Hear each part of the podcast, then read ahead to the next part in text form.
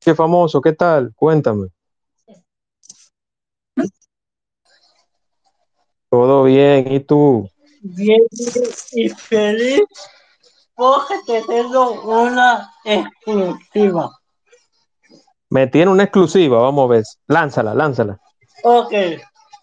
Tú conoces a Javier de, de Lima por, por Twitter, ¿verdad? Y conoces de que él es licenciado y que eres colaborador de mi canal, ¿verdad? Ah, pues eso está, Eh, eso está muy bien. Pero la noticia que te tengo es que este próximo 8 de mayo lo voy a entrevistar ustedes van a saber realmente quién es Javier de Leva detrás Ah, de pues eso, cámara. eso está perfecto. Entonces, eh, mantente entonces activo aquí, este espacio sobre el duelo con la doctora Egma Carolina Fernández, la magíster, y te enterarás de lo que vamos a hablar en breve. Entonces, gracias por la sintonía. Este, yo no que es el tema y me, y me identifico porque como tú sabes que yo perdí a mi abuelo hace siete Sí. años por eso decidí quedarme. Ah, perfecto, perfecto. Pues pon mucha atención y gracias por, por entrar al espacio famoso. Un abrazo. Buenas noches familia, qué rico compartir con ustedes. Me, me encanta saber que eh, la verdad, como en el que tú mueves personas desde República Dominicana, Puerto Rico, eh, conocer que hay personas desde México también sumándose. Eh, Sí. Es rico saber que aquí en República Dominicana estamos. Tú estás en Punta Cana, yo estoy en Santo Domingo, sin embargo vengo de un corazón cibaeño. Así que gracias. Debo hacer una aclaración para todos los que se van sumando. Mi nombre es Deima Carolina Fernández, yo soy de base psicopedagoga, eh, magíster en el mundo de la psicopedagogía, que es un híbrido entre educación y psicología. Y sé que cuando Juan me dice doctora, es honrándome y, y como una manera de decir, hey, yo creo mucho en usted. Sin embargo, me, me- me es importante aclararle. Y a- ando hoy, como viene el otro día, psicoeducando ando. Cuando se habla de psicoeducar, se habla de cómo yo tomo un tema como el duelo, que es algo en lo que he venido estudiando hace muchos años. Una de las mejores referentes en República Dominicana se llama Rosa Mariana Brea Franco. De hecho, tiene hasta un libro. Así que si usted quiere conocer aún más, ella tiene cursos y talleres para formarse en el mundo del duelo y cómo aportarle a otras personas. Así que hoy voy a compartir lo que yo he aprendido. Buenas noches, Ircania, qué rico que estás aquí también. Juan, Eh, no. ¿por qué este tema? ¿Por qué para ti este tema? Yo quiero, perdón, Magister. Yo Ah. quiero, yo quiero antes de iniciar, como ya es tradición en mis espacios, yo quiero poner el intro de inicio y luego arrancamos en fa con su tema, que no quiero, estoy ansioso, estoy que me como las uñas ya porque empecé. Entonces me dan un menos de un minuto, arrancamos con el intro, luego el tema y empezamos con este espacio suyo. Emma, ¿le parece bien? Súper duper. Sí, Excelente.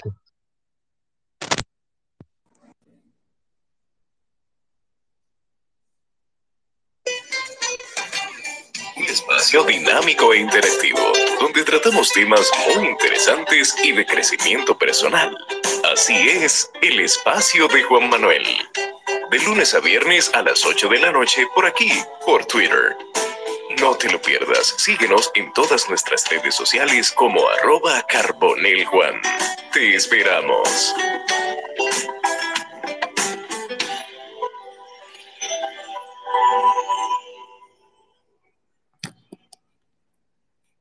Así como lo escucharon, bienvenidos todos y Emma Carolina, Magister. Este espacio es suyo. mi- Miren, qué rico de nuevo compartir con ustedes. Sin embargo, yo tengo una pregunta para ti y yo voy a volverla a hacer. ¿Por qué para ti es importante que tu comunidad trabaje el duelo? O sea, de repente es válido que tú traigas a profesionales a tu espacio. Sin embargo, esto es personal. ¿Por qué? ¿Qué, qué está pasando con la comunidad que tú dijiste? Necesitamos hablar con el duelo, sobre el duelo. Te lo pregunto a ti, sin embargo, abro el espacio para que los oyentes de la comunidad me digan un poco por qué el duelo, por qué estás tú hoy aquí. Me pregunta a mí. Te pregunto a ti y abro a la comunidad si alguien se siente ah, perfecto. partir. El primero es a ti y después a la comunidad. Sí, eh, yo, yo entiendo que el duelo luego del 2020 hacia acá, hacia el 2022, ya casi, casi a mitad de 2022, perdimos muchos familiares o perdimos eh, amigos cercanos y todo eso, producto de la pandemia. Y yo entiendo que era un tema vital o un tema que mucha gente no lo tocó porque quizás no, no quería tocar fibras sensibles o no, o no se sentía con la y perder trabajo también, perder amistad, no durar mucho tiempo sin ver los, los, familiares cercanos, el abuelo, el papá, la mamá. Entonces yo entiendo que un duelo no es solamente que se muera un familiar, sino un duelo es perder un empleo, perder una familia, perder una pareja, la adaptación de irse a vivir a otro lado, no poder salir, el encierro, pero, eh, o sea, cambiar todo ese, ese, ese, ese diario vivir de la pandemia hacia acá, hay un duelo, hay un duelo, hay una, hay una fase que hay que pasar, hay un camino que, que uno le da frío, calor, pero que hay que pasarlo para poder sobrevivir. Y esa es la parte que yo quiero que usted toque esta noche. Celeste, no sé si tú has aplaudido o, estás levantando la mano.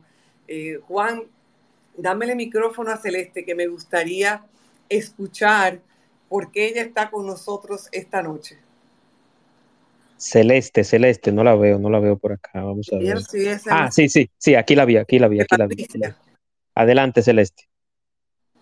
Tiene, activa tu micrófono, Celeste, que ya estás como, como speaker.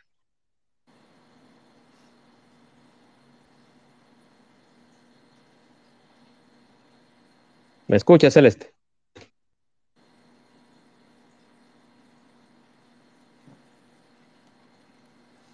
Yo me, parece que no está.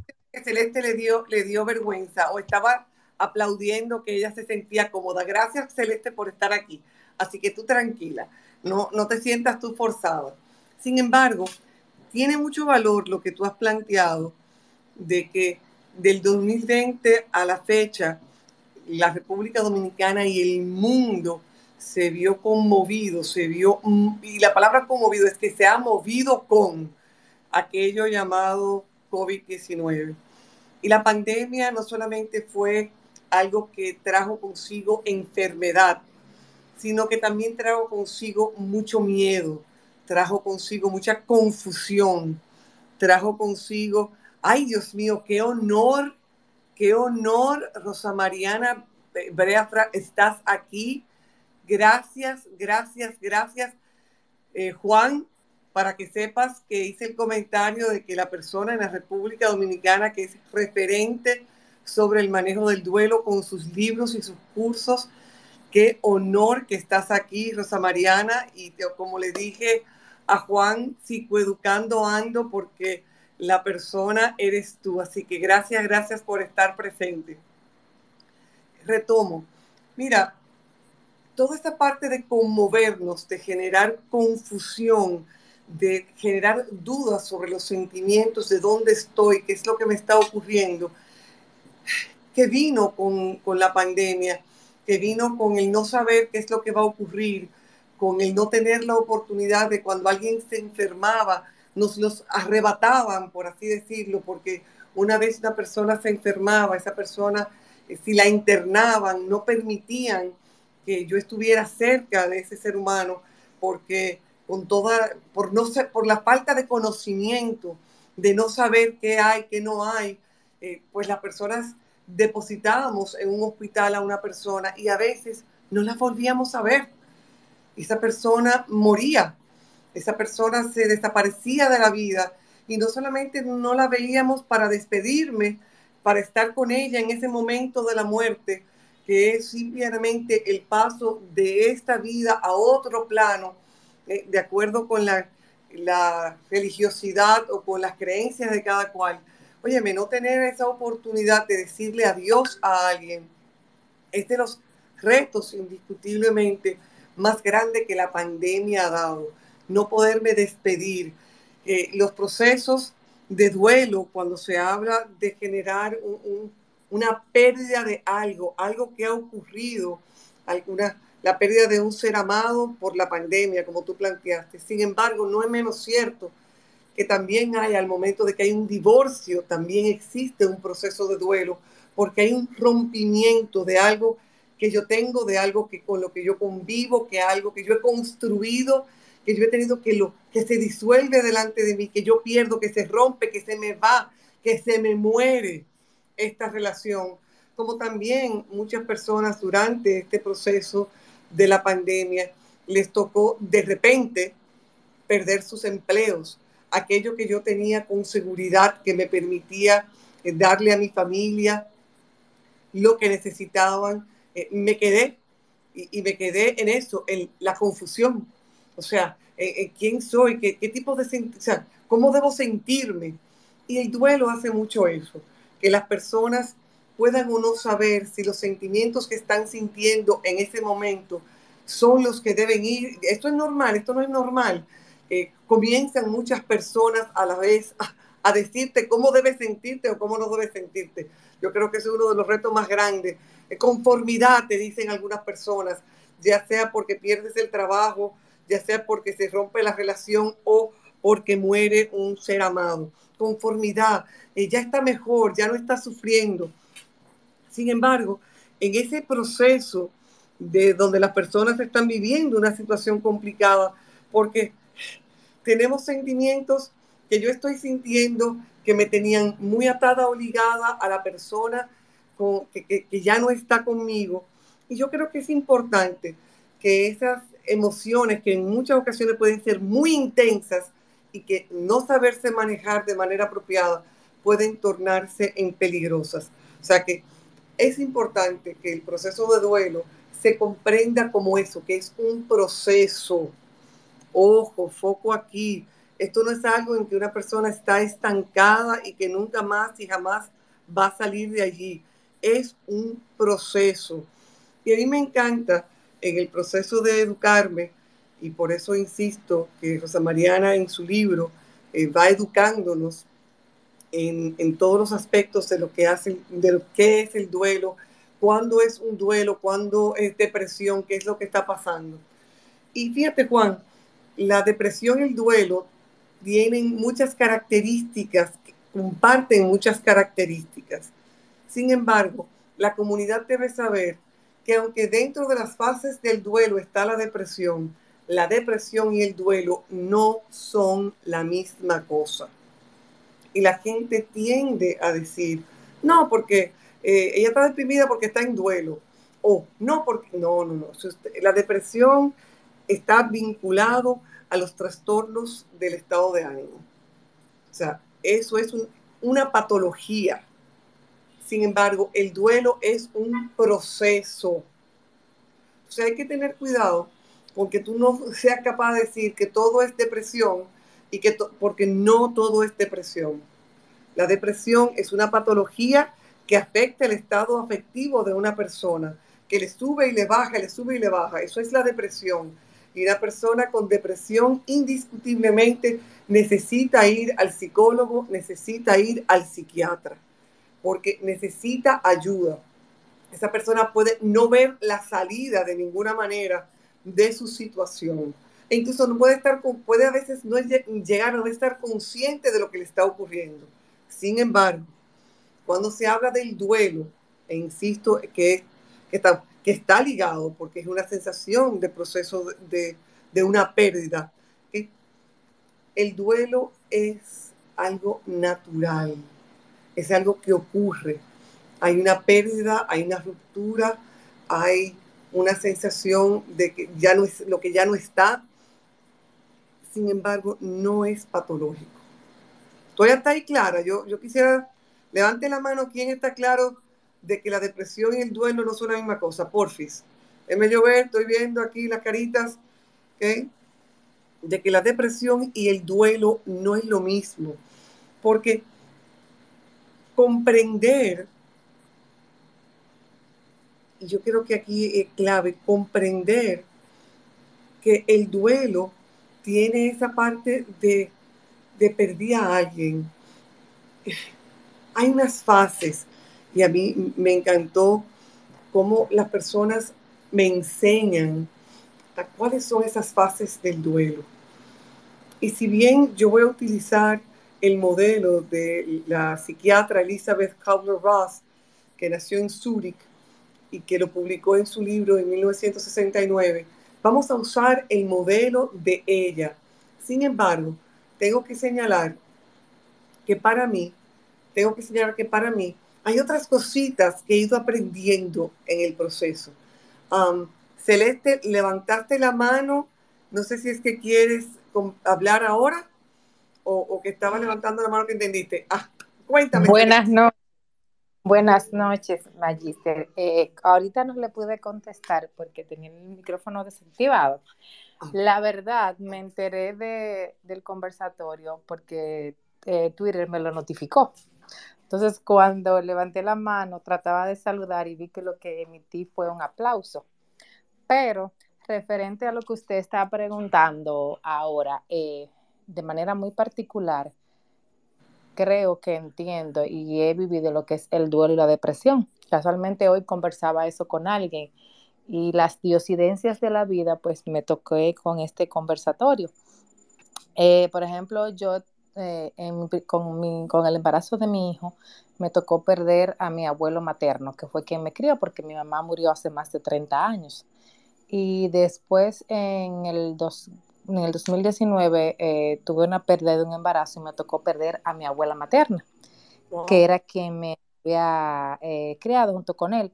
Y le decía a esa persona casualmente hoy que yo le daba gracias a Dios, porque ella se le murió su padre hace poco, que yo en el proceso eh, me fui pidiéndole a Dios que, que me acompañara. Y recuerdo que con ambos le pedí a Dios que se hiciera su voluntad y que aunque yo no la entendiera, yo la aceptaba.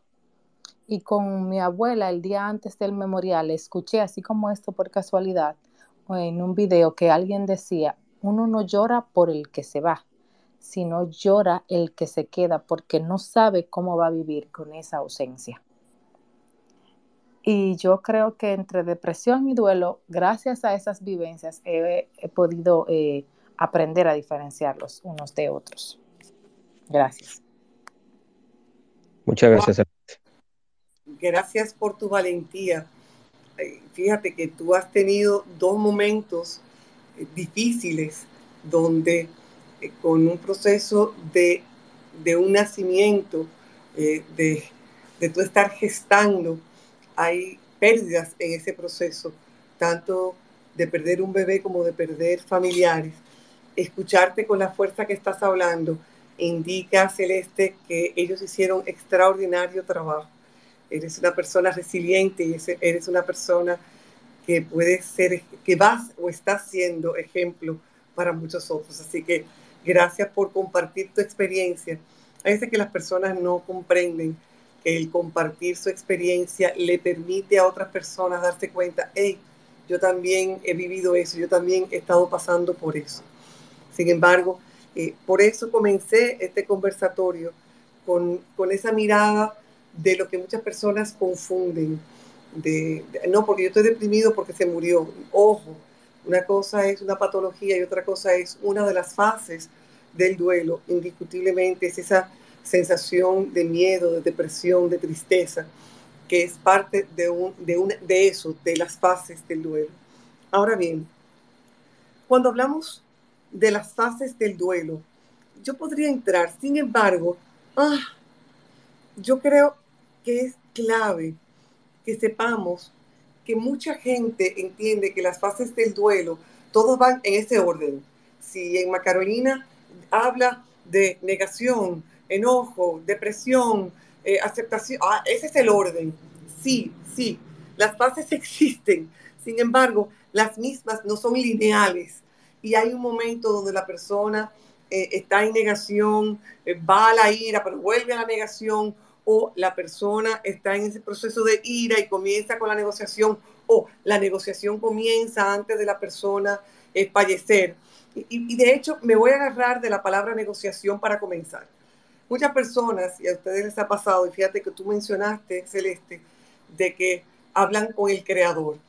Cada quien tiene en, en esta conversación pues una vivencia espiritual distinta o una creencia diferente. Sin embargo, muchas personas en el proceso de duelo comienzan una negociación, papá Dios, llévame a mí, yo me muero por ella, eh, papá Dios, déjala a ella, déjala vivir, por favor. O sea, estoy haciendo, dándole, dale chance. Eh, yo me voy, tú, tú, me llevas y se queda ella. Y, y, hay una serie de negociaciones que a veces se hacen antes de que la persona muera o, o comienzan las promesas. Si tú me la dejas, yo voy a hacer esto, esto, esto, esto, esto. Y comienza un proceso de negociar con la intención de que se prolongue un poquito más la vida de la persona que tal vez tiene una enfermedad terminal o una persona que definitivamente su proceso es pasar a, otro, a otro espacio. Entonces, en este proceso de, la negociación, se, quiere buscar trabajar con los powers, o sea, con cuáles son los poderes del universo con los que yo puedo eh, entrar en un proceso de negociar para que esta persona me dure un ching más, eh, no se me muera. Entonces, ojo, porque hay el, siempre se espera, en la negociación hay una esperanza de que si dura unos días más va a aparecer eh, esa cura, esa cura mágica que va a permitir que esa persona que se me está yendo de las manos no se me vaya. Eh, porque imagínate, y, si hubieras, y si tal cosa hubiera pasado, y, si hubiéramos hecho, y si hubiéramos llevado al médico antes, o sea, todo eso es parte de ese proceso de negociación que, como te digo, eh, a ti que nos estás escuchando puede ocurrir antes de que la persona fallezca, como también puede ese que hubiera pasado, que si hubiéramos sabido, que hubiéramos hecho, que puede ocurrir después. Sin embargo, vamos a ir caminando. Alguien te llama por teléfono a las 2 de la mañana. Cuando ese teléfono suena a las 2 de la mañana, el corazón de cualquiera se aprieta el corazón de cualquiera se aprieta, porque es que una llamada a las 2 de la mañana, una llamada a las 5 de la mañana, tiene una tendencia a que esa llamada puede ser fatal, puede ser una situación de, de ¿qué, es lo que puede pasar? Entonces yo creo que es importante que nos demos cuenta de que no queremos ni coger el teléfono, porque ¿qué, qué es lo que me van a decir? en especial si sabemos que hay alguien en la familia que está muy enfermo. Se toma con trepidación, con las manos temblorosas, se levanta ese teléfono y se dice, aló. Y de aquel lado hay un silencio que es mucho más elocuente y se comienzan a escuchar las lágrimas caer. Y lo primero que la gente tiende a decir es, no, no, no, eso no es verdad. No me lo diga que no es verdad. No me lo diga, no me lo diga que no es verdad. Mira, lamento decirte, papá ha fallecido. Lamento decirte, José ha fallecido. No, no, es que no, es que no. Yo recuerdo cuando a mí me llegó la noticia que mi entrenador de muchos años, Julio García, había fallecido en un accidente automovilístico. Yo recuerdo haber llamado a la funeraria Blandino y estas fueron mis palabras. Dígame que no está Julio García allá. La persona de la funeraria Blandino hizo silencio. Dígame que no, dígame que no está ahí él. Y la persona de la funeraria Blandino sigue en silencio. Y me dice, señora, Sigo en silencio porque usted me ha pedido que no le diga lo que es la verdad. Y yo arranqué a llorar. Yo arranqué a llorar.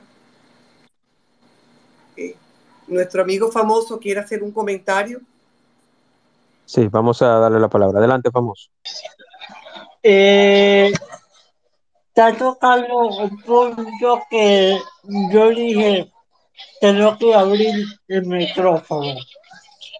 Porque eso que está contando, lo que. Creo que, creo que es esa situación. ¿Por qué? Porque quizás no conoce esto que voy a contar y me gustaría contarlo, a de que ya son siete años, pero cuando cuento esto todavía es como que no puedo creer. Hace eh, siete años atrás, mi abuelo pues estaba hospitalizado. Eh, no sé si vos sabes que lo, lo hospitaliza el mismo día de mi cumpleaños. Wow, qué difícil. Entonces, en ese proceso, apenas también yo estoy empezando la universidad. ¿Qué pasa? Yo soy un chico con conexiones especiales, claro está. Eh, y pues, de todos los nietos que somos, yo era el nieto más pegado a mi abuelo. Pues nada, paso el cumpleaños un poco triste, ¿sabes? Normal. Le digo a mis amistades que son como hermanos lo que está pasando. Y pues me decía cualquier cosa que necesitan, me avisa que se esto, que se otro. Normal. Yo me acuerdo que ese 6 de febrero, eh, yo, no, yo no iba a la universidad. Ese 6 de febrero yo iba para el hospital a ver cómo él estaba. Y nos da la noticia de que le podía dar de alta y ir a su casa rápido. Hasta ahí íbamos bien, porque lo veíamos normal, tranquilo. Ese 7 de febrero, yo, eh, yo soy una persona que si yo me quedo con este dormido profundo, por más que tú me toques o me llames, no, no te siento. Yo pedía para que yo me levantaba y cuando me levanta, que me dice, levántate, que tu abuelo te quiere ver, pero te quiere ver es que no me dice la verdad. Pues, el momento está que todo está bien, que no va a pasar lo peor. Todo eso lo tengo en mente. Cuando llego a casa de mi abuela, veo gente desde el balcón hasta entrando a la casa. Cuando yo paso al comedor, ya mi, mi mente me decía a mí, de aquí no pasé. Algo está pasando. Dije yo. Cuando me Mira, eh, famoso, famoso, regálame la oportunidad, porque eso que estás describiendo es algo que es importante que podamos irlo conectando, porque fíjate que tú le estás dando la voz humana al proceso y me encanta, me encanta, me encanta, porque le estás dando esa, de nuevo, la voz humana a ese proceso de no, espérate, aquí está pasando algo. Y fíjate como tú mismo lo planteas, aquí está pasando algo, ¿qué es lo que está pasando? O sea, eh, ¿cómo que yo me estoy sintiendo? Eh, no, no, no, no, no, no. Y lo próximo es que tú no quieres saber lo que está pasando. Tenemos a otra persona, a, Anel, que quiere compartir con nosotros. También tenemos, también tenemos a Wilkin. Eh, Wilkin levantó la mano hace un ratito, pero vamos con Anel primero y luego Wilkin. Adelante, Anel. Sí, buenas noches. Este, en mi caso, eh, yo he tomado varias veces terapia por a causa del duelo. Una vez fue con mi bisabuela, yo apenas eh, era una niña cuando ella falleció, tenía siete años. Cuando ella falleció, yo recuerdo que duré mucho tiempo metida debajo de la cama. Sal a comer, no quería comer, no quería dormir, no quería nada. Entonces duré varios años siendo terapia. Y luego la otra vez fue con mi mejor amigo. Él tomó la decisión de suicidarse. Apareció el día de mi cumpleaños. Wow. Eh, Te pasó igual famoso el día del cumpleaños. Sí, él se tiró de, del puente aquí, de Hermanos Patiño, que es un puente muy, muy famoso. Y nada, quedaron muchas cosas inconclusas entre él y yo, muchos planes que teníamos. Él amaba a mis hijos, jugaba con ellos. Este, el día que él se fue, que él tomó la decisión de, de partir del plano físico, yo recuerdo que él se despidió de mí. Y yo recuerdo que las últimas palabras que, que fueron de mí hacia él, porque él estaba pasando una situación difícil, y yo le di tanto amor que yo, yo los primeros días me, no entendía por qué lo había hecho, porque lo último que yo le dije fue que pensara bien lo que él iba a hacer, porque él sabía que yo lo amaba y que él me iba a arrastrar con él a la muerte. Entonces... Eh, no, no te, no, pa, te voy a quedar un segundito ahí, quédate un segundito ahí y vuelvo contigo, no te vayas, un momentico. Fíjense cómo en él, que su amigo se suicida, que ella le da amor, que ella sabe que, se entregó. Miren la pregunta, miren cómo ella habla de que él se suicida, que él se fue. Fíjate, Anel, qué, qué bonito y gracias por, por dejarme usarte de ejemplo. Anel habla de él se fue.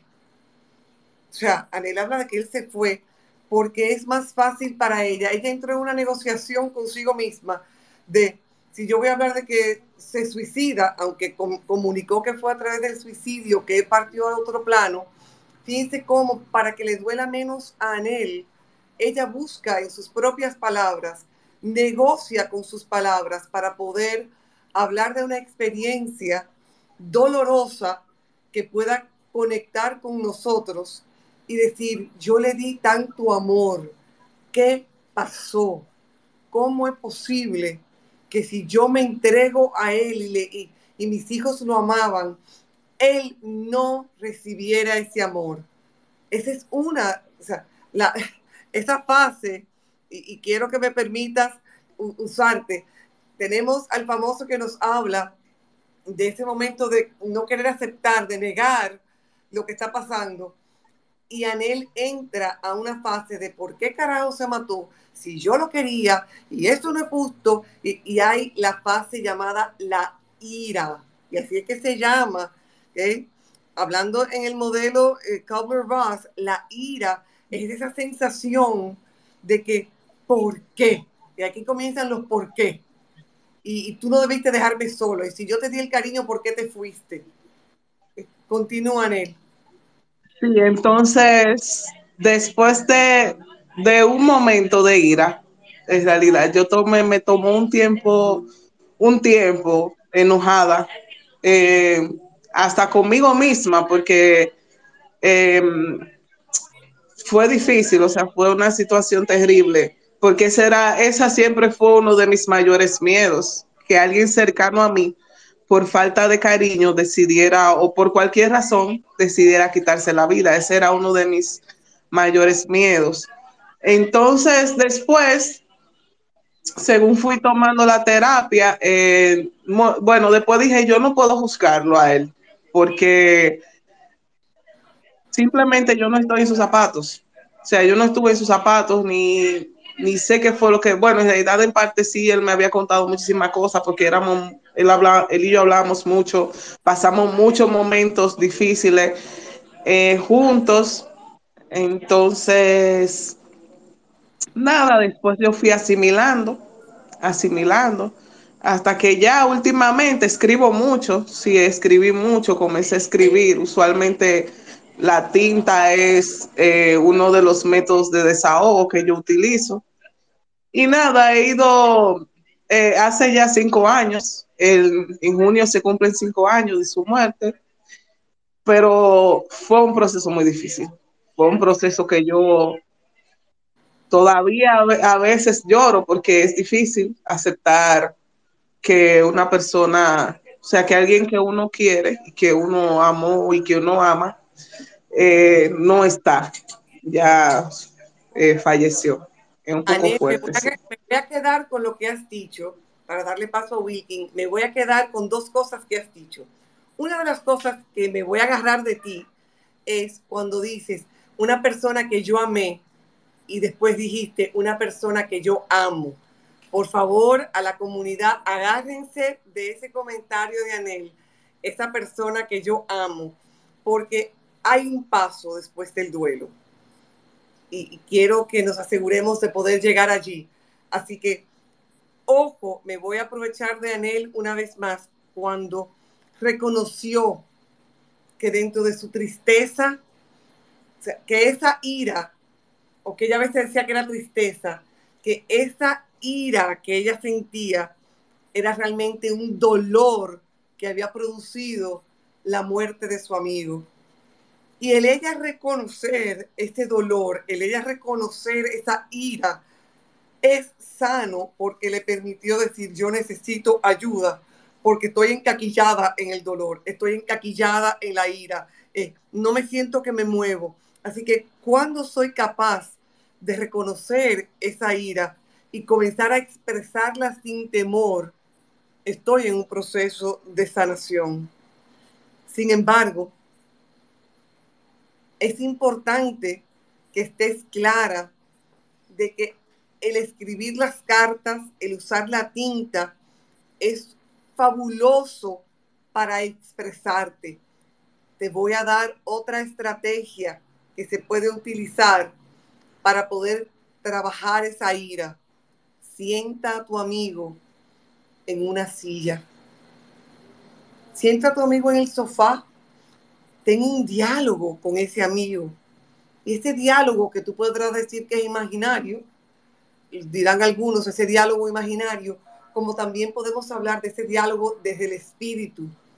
Y tú conecta de espíritu a espíritu y hazle saber cómo te sientes. Si es guapa, dile que tú estás guapa.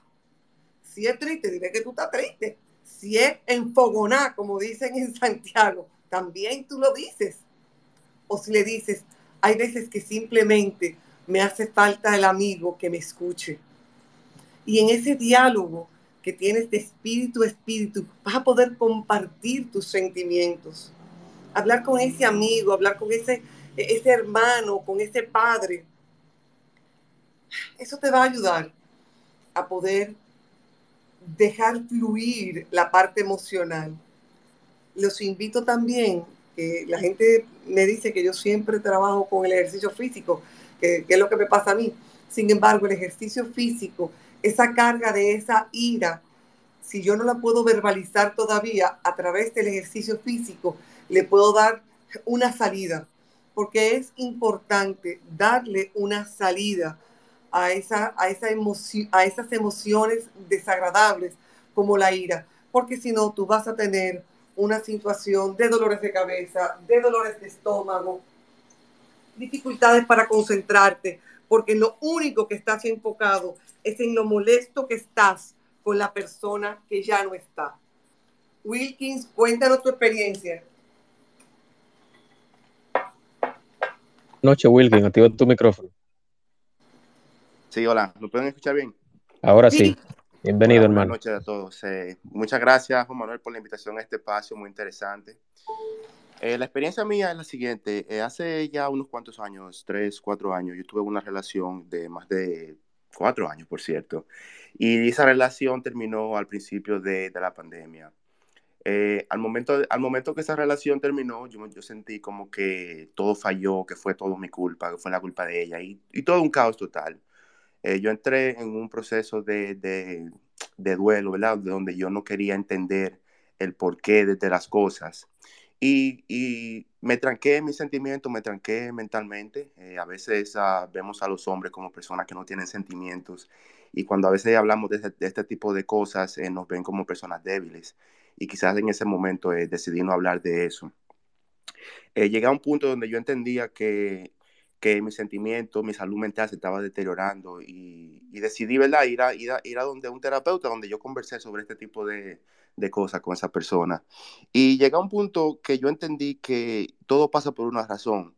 Y a veces en el momento yo pensaba que teníamos un millón de cosas, un millón de planes, queríamos hacer miles de cosas y ya esas cosas no van a pasar. ¿Qué va a pasar con mi vida ahora? Eh, deterioré mi carrera, deterioré mi salud en ese momento. Y, todo fue muy caótico, pero después con el tiempo ya las cosas se fueron mejorando. Y algo que también me molestó a mí fue que después de, vamos a decir, un año, yo pensé que todo estaba bien y todos esos momentos negativos regresaron a mi vida después de un año, dos años. Y yo me preguntaba el, por qué, si ya yo, yo creo que, que estoy bien, porque esos pensamientos negativos están volviendo de nuevo a mi vida. Y algo que, que, me, que, me, molestó en ese momento fueron, fueron esas cosas, pero ya, gracias a Dios, eh, ya todo está bajo control y espero que si, si, algo así vuelve a pasarme con mi vida, eh, saber cómo solucionar ese tipo de, de problemas sin, sin, todo el trauma que pasé en ese momento. Gracias.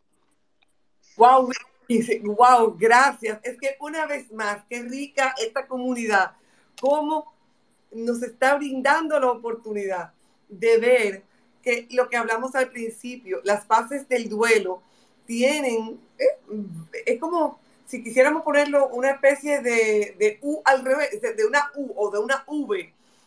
Sin embargo, no es lineal, no es uno, dos, tres. No, yo puedo ir pasando por las fases y devolverme. Yo puedo pensar etapas superadas y de repente eh, encontrarme con un aroma, eh, vivir una experiencia, ver una película que me conecte con las vivencias que tuve con esta persona y reactivar parte de ese proceso mío. Y tú dices, guay, mi madre. O sea, ¿por qué me estoy sintiendo triste de nuevo? Porque si ya yo entiendo que lo he superado, lo has superado probablemente. Simplemente queda la resaca y esa resaca hay que saber qué ocurre. Y si de repente te quieres sentar y volver a llorar porque esa persona ya no está en tu vida, dele para allá y siéntese y llore. Lo que no puedes es quedarte estancado en ninguna de las fases. Hemos hablado de la negación, del ese rechazo. ¿Qué pasa? Que dentro del proceso de la negación, a mí me gusta pensar que la gente lo niega, pero antes de, de negarlo, ¿qué es lo primero que pasa? O sea, yo no quiero coger ese teléfono cuando escucho las lágrimas caer de aquel lado. Yo entro en estado de shock. O sea, no, no, no, no, esto no es posible. Es que cuando yo oí que, que, mi, que mi, internet, mi coach de natación de toda la vida había fallecido de una manera trágica, yo estaba en shock, yo no lo quería creer. Entonces, ese shock y esa negación eh, eh, está bien por un momento. Ahora yo no me puedo quedar en shock y negación porque es que me va a subir la presión. O sea, el yo no pasar de un proceso a otro sin importar cuál sea, me va a dar, eh, eh, como dice, como dice, se me va a apretar el pecho y voy a sentirme que me muero junto con la persona que he perdido. O sea que, ojo, ese shock y esa negación, eh, válido, bueno y válido. Sin embargo, que no perdamos el comprender el hecho de que ese shock y esa negación necesitamos ir trabajando e ir comprendiendo dónde está, qué es, qué no es, qué me suma, qué no me suma de los procesos. Entonces, sig sigamos nosotros conectando, porque vuelvo y repito, me, me, encanta cómo ustedes me regalan la oportunidad de ir ensal, ensaltando cada uno de los elementos. Tenemos esa etapa de shock, tenemos esa etapa de negación, luego pasamos al proceso que nos comentó a, Anel, eh, de esa ira, de esa que todavía han pasado casi cinco años y por momentos se siente molesta. Entonces, sepamos que cada uno de estos pasos es ok. O sea, que no hay, que, que no perdemos. Sin embargo, que si te das cuenta que te quedas encasillado en una, necesitas poder trabajar. Cuando hablamos de la negociación en el proceso del duelo, como estamos buscando la salida de que no me duela más y de que esa persona no se me muera, la persona muere y es, por tanto, una de estas fases breves, tú sabes, esa fase breve, sin embargo, agotadora, porque involucra el espíritu, involucra la mente de todo lo que yo estoy ofreciendo para poder eh, asegurarme de que esa persona se me quedara un chimba. Vamos a abrir el espacio para escuchar a Famoso que nos, nos va a, a compartir un poco más del proceso que él vivió con su abuelo te aviso, famoso, que soy buena cortando para dar chance que podamos seguir echando para adelante. Activa tu micrófono, famoso. Eh, estaba hablando con, este, como es que yo estaba este, hablando a, a Juanma. lo que yo estaba contando a Juanma es algo que eh, es que no sé cómo, cómo, cómo explicarlo. Sí, no, yo lo voy a, yo lo voy a, lo voy a explicar por ti, famoso, y así le damos la oportunidad a otro y yo cuento rápidamente porque tenemos el tiempo un poquito. sí, sí. Entonces, perfecto. Entonces, famoso me explicaba, famoso me explicaba que los días de Navidad y 29 de enero no son iguales desde que su abuelo, desde que su abuelo murió. Eh, entonces, eh, para él y para su madre son diferentes. Entonces, él me decía algo que yo le dije que no, que no puede hablar así. Él me dice, si mi mamá se me va, yo me quiero ir junto con ella. Entonces, bueno que, también usted le diga eso, Emma, a, Famoso, el tema de, de, uno entender que el ciclo de la vida es que los, los padres falten, los tíos falten, los abuelos falten, un amigo, o sea, entender de que ese ciclo va a llegar en algún momento y uno tiene que sobrepasar eso para continuar la vida. Déjame decirte que me voy a aprovechar tanto de famoso como de, de Wilkin que habló ahorita. Hay esta parte de una sensación de que yo tengo una conexión con esa persona, yo tengo un compartir con esa persona y que esa persona de repente ya no esté para mí, eh, sí, hay una sensación de pérdida y esa sensación de confusión que tú puedes llegar a sentir, confusión, ojo, ojo, confusión de, mis sentimientos, de cómo me debo sentir, incluye que yo me quiero ir con esa persona, yo me quiero ir, yo me quiero ir. Sin embargo, honrar. ¿Se acuerdan que yo dije que, que me iba a quedar con algo que habíamos dicho? de, cómo yo, am, yo amaba y después Anel dijo yo amo. Y cómo Celeste eh, ha planteado, cómo ha echado para adelante. Honrar a la persona que fallece, dando de mi parte. Honrar a la persona que fallece, continuando hacia adelante. Es la mejor forma de que esa persona sepa que el amor que sembró en mí retoña en cada una de mis lágrimas y que esas lágrimas humedecen el terreno va a permitir que dentro de ese miedo, dentro de esa depresión que yo puedo llegar a sentir porque tú no estás, y eso es parte de la, fase del duelo, esa sensación de, de depresión, que aquí la tenemos no como patología, sino como un sentir de, yo no quiero hablar con nadie, yo lo que me quiero es morir, déjenme tranquilo, no me hablen. Entonces, entre la depresión, volver a la ira es muy fácil. De yo sentirme que yo lo que quiero es acostarme al lado de mi madre y que yo me vaya con ella y vuelvo otra vez a sentir molesta. ¿Por qué te fuiste? ¿Por qué me lo hiciste a mí? ¿Por qué me dejaste? Volvemos de esa ira a, a ese llanto, a esa sensación de vacío y de un profundo dolor. Óyeme, lleva, esa, e, e, depresión lleva a un agotamiento físico, emocional y psíquico que genera que la gente lo que quiera es acostarse. No, yo lo que quiero dormir, yo no me quiero despertar, yo no quiero estar, porque que si yo estoy despierto, si yo estoy despierto, yo lo que me voy a acordar de que ella no está, que como nos habló Wilkin en un momento dado, él se, sintió no solo en el caos total, sino que comenzó a sentirse débil y que su salud comenzó a verse afectada.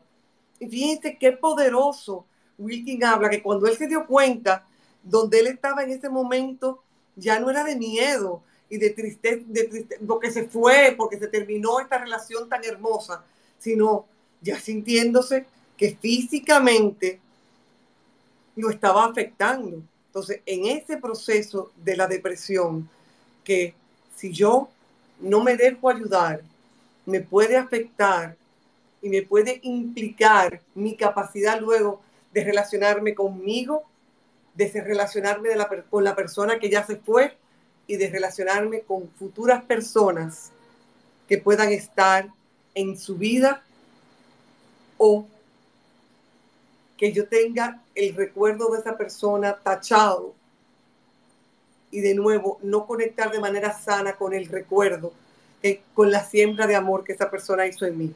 Marlene, cuéntanos tu experiencia. Activa tu micrófono, Marlene. ¿Escuchan? Ahora okay. sí, fuerte y claro. Adelante, Marlene, me voy a parquear. Estaba manejando. Porque es... Sí, que no quiero que te, no quiero que te me pongan una multa o algo. no, Por favor. No, no. Ok, gracias. Un placer. Un tema sumamente interesante. Ah, yo voy a comentar algo que nunca lo había hablado. Nunca lo había hablado. Y pasaron para que yo hablar. Tuvo que pasar nueve años. Justamente, vamos en junio. Mi padre murió. Yo soy, yo tengo un solo hermano. Oh, yo vivo en los Estados Unidos, en Boston, y cada vez tenía un contacto, mi padre, un matrimonio normal, feliz. Eh, mi madre fuerte, mi padre todo lo contrario, ameno.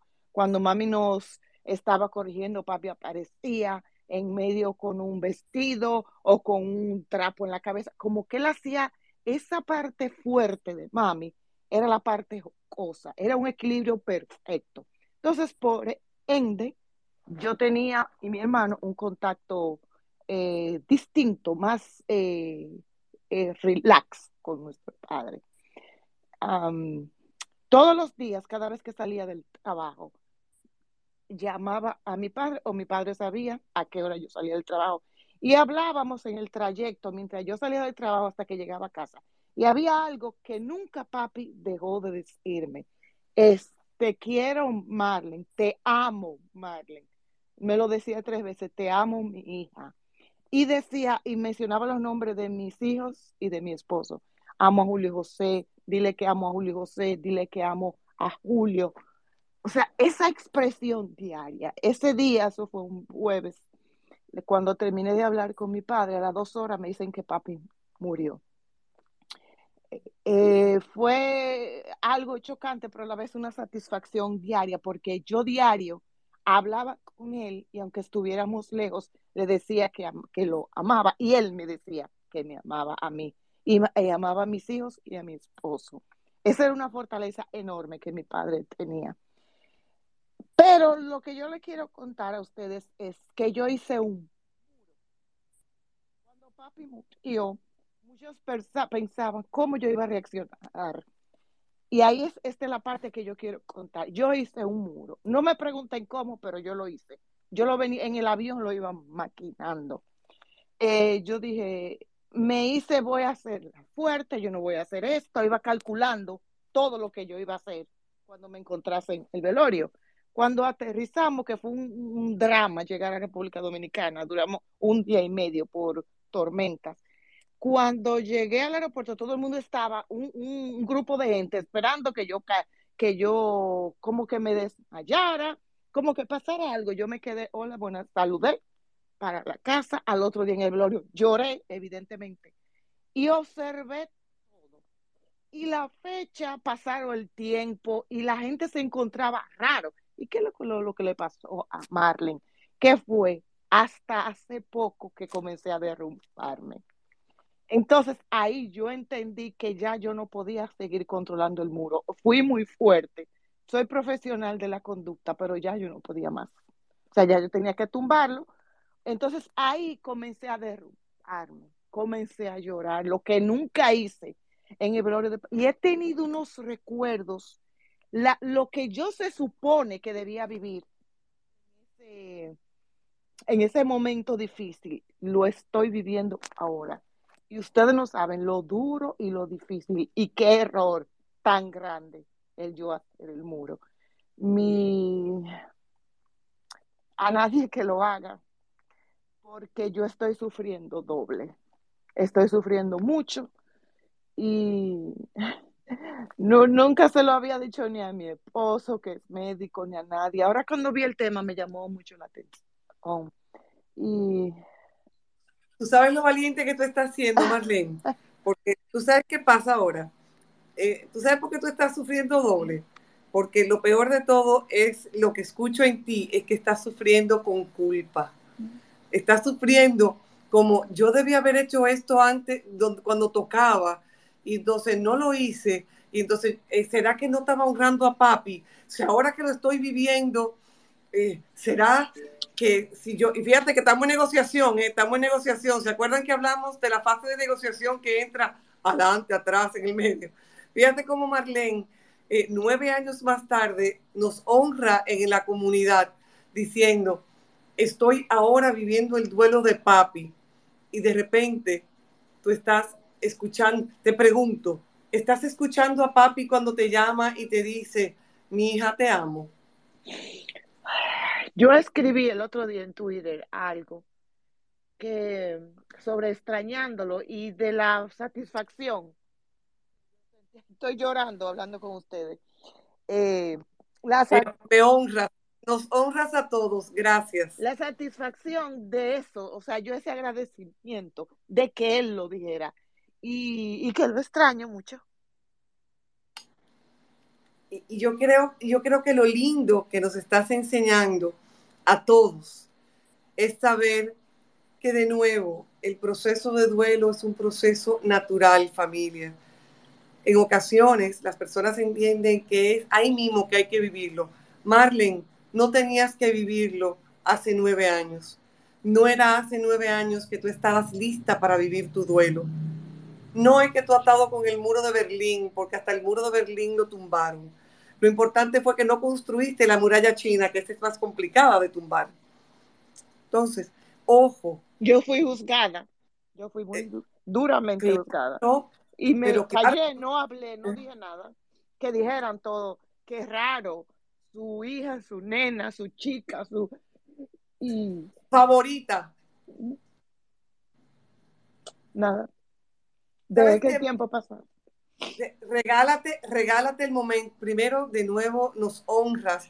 Regálate el momento y lo que nos estás mostrando a todos es el valor de comprender que el duelo no ocurre porque mi papá se murió hoy y lo tengo que comenzar a llorar hoy y dentro de 10.5 días eh, eh, ya, ya, eh, hago la, la misa de los nueve días y en el día 10 comienzo a superarlo y para el mes en la misa del mes eh, ya estoy ok y me puedo vestir de todos los colores y, y o bueno, todavía no, ok, gris nada más. Y entonces dentro de seis meses ya me puedo poner otros colores y al año me visto de colores y estoy feliz. Eso no es un proceso de duelo. El proceso de duelo cada persona lo vive en el momento que necesita vivirlo.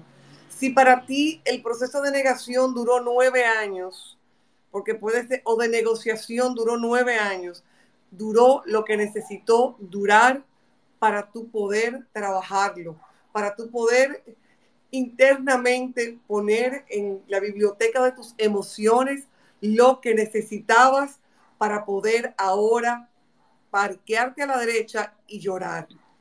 Honrarlo de nuevo con lágrimas que no son de tristeza, sino de honor por cada llamada que Él te hizo y que te permite ahora sonreír sabiendo que tú eres la chica amada de papá.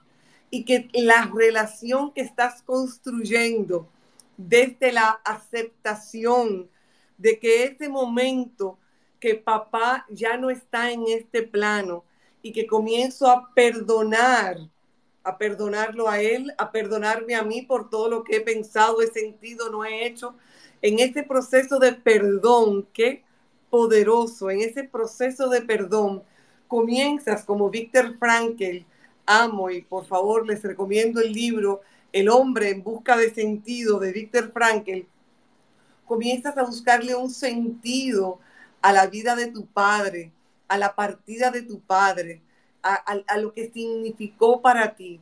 Y en ese proceso de perdón, de sanar eh, toda esta sensación de culpa, de, sensación de, de estar molesta con lo que los otros dijeran o no dijeran, nos estás mostrando de una forma fantástica, gracias, gracias, gracias, que podemos pasar de ese dolor, de esa angustia, de esa sensación de tristeza, de depresión, al pasar por la aceptación, a la abrazar, abrazar, abrazar a papá en su plano de muerte. Atiende, a abrazar a papá que cruzó a, ese otro plano. Me, me permite tener un renacer, una nueva relación con papá. Y yo, dime Marlene. Lo, eh, lo grande de todo esto es en ese proceso yo ayudé a mucha gente a superar en la pandemia eh, mi hijo, como yo veía a mi hijo que, que es médico aquí, que que llegaba, decía, se me murieron todos los pacientes y cómo yo lo apoyé y, yo, y no había un, yo quiero decir algo, no había un día que yo piense, papi, todos los días, cada instante, cada cosa, pero el detonante, ustedes no lo van a creer, fue una canción, una canción, es impresionante. Oh, wow, eh, eh, el cuerpo humano, el cerebro es tan interesante. Todos los días yo pensaba en papi, no hay un día en el planeta cualquier cosa, lo que sea, tengo fotos aquí. Y eh, lo que me ayudó a hacer el muro fue salir de Salcedo y venir inmediatamente a Boston. Eso me ayudó bastante. No, nueve días retornar al trabajo. En el trabajo me miraban rara, pero ¿y qué fue lo que le pasó a Manny? Creían que yo iba a venir. estaba triste, pero no lo, no, lo que la gente, el estándar que la gente te pone que yo debo de estar de cierta forma, de cierta manera, de cierta, yo he sido tranquila, callada siempre, pero la gente quería que yo estuviera como guay, guay, no, no sé, como una idea, no sé, errada. Eh, ¿Me escuchan? Te escucho sí, silencio. Te escuchas en silencio con una sonrisa de lado a lado, porque una vez más pintándole a la comunidad con esos crayolas de fuerza llenos de color, y con esos crayolas que dicen la vida, con esos crayolas que perdona, con esos crayolas que, que, que llenan las paredes diciendo, sí, toca dejar de escuchar y dejar de pensar en lo que los otros puedan opinar. Sin embargo, también es importante que como Marlene tal vez no se dio cuenta, toca también aceptar el cariño. Hay veces que la gente no sabe cómo expresarlo y, te miran raro y, tú sí eres rara. Eh, vamos a darle la oportunidad de que tal vez las personas de una forma u otra están queriendo darnos el cariño, no saben cómo hacerlo, porque esto es lo que pasa, Marlene, que a veces no saben cómo hacerlo. Así que, por favor, sigue desde Massachusetts, que es el lugar de mi segundo corazón, porque me gradué de la universidad a nivel de maestría allá. Ah, por favor, sigue coloreando las paredes. Porfis, coloreando las paredes con esto que estás viviendo. Eh, con, porque, porque esto que estás haciendo hoy con esta comunidad, yo creo que hay muchas personas allá que necesitan vivir contigo el proceso para ellos tal vez sanar algo que les quedó pendiente con tu papá o tal vez con alguien de ellos. no, y por la valentía, y por la valentía, Emma, también. La valentía. Amo la paciencia que estás teniendo contigo, que es una de las estrategias para poder trabajar los procesos de duelo. Ser paciente contigo. Eh, de verdad, un abrazo. Yo no quiero ir al, yo no quiero ir al cementerio, o sea, en mi familia tiene una cuestión, es muy católica, yo soy muy católica, pero es como mi mamá habla mucho de eso. Y yo, es que yo no quiero ir al cementerio, o sea, no me agrada. Entonces, eh, yo tengo que ir al cementerio, llevar flores, ok, yo entiendo, yo colaboro con que todo esté bien, pero que no quiero ir al cementerio. Entonces, eso me, me, ven rara y no entiendo porque mi familia es de médicos, profesionales de la conducta. Entonces, eh, eh, eh, como que en la, ya olvidémonos de título, es que soy una persona, ellos son personas y no me ven como tal, ni yo lo veo a ellos como ese tipo de profesional, pero sí, es, digo, pero ¿por qué no me pueden entender a mí que yo no quiero ir al cementerio cuando voy a Santo Domingo? O sea, yo hablo con papi, yo tengo otro tipo de contacto y de comunicación y yo quiero que su, tumba está perfecta, flores, todas, velones, toda esa cosa, pero, o sea, yo no quiero ir a, pero no es que yo tenga un trauma ni nada. Por ejemplo, mi madre, cuando enterraron a mi papá, ella cantó la canción de despedida de Tercer Cielo, eh, algo así, y yo, yo me, yo me, yo dije, pero ¿qué es esto? ¿Cómo esta mujer puede cantar esto? Pero eso es ella, eh, Te voy a amar toda la vida, no recuerdo bien la canción, y la gente estaba, yo, pero que yo no soy mami, o sea, yo no puedo, no soy así, me mantuve en calma. Después duré una etapa, eh, yo he llorado en silencio, pero ayer, uh, hoy fue que escuché una canción que dice que te voy a amar de Cani. Ay, Dios mío, no me acuerdo bien. Una canción bellísima que habla de las tardes que me uh, eh, busqué la canción. pero la que yo, la que me detonó la muralla fue de Cani, que no recuerdo bien, que habla de recordar esas tardes. De Cani García, Cani García. Creo que sí, que de esa que tomaba café, eh, esa café y esas eh, todas las tardes que esperaba tu café. Y cuando yo escuché esa canción, mírenlo, es, esto es no misterio, hay cosas que son extrañas. Eso fue temprano. Entonces, cuando veo, abro. Escucha, escucha esa misma. Ay, Dios, por favor, no lo. yo, yo sé porque yo la conozco. Escuchen un momento, vamos a escuchar un momento. Esa misma.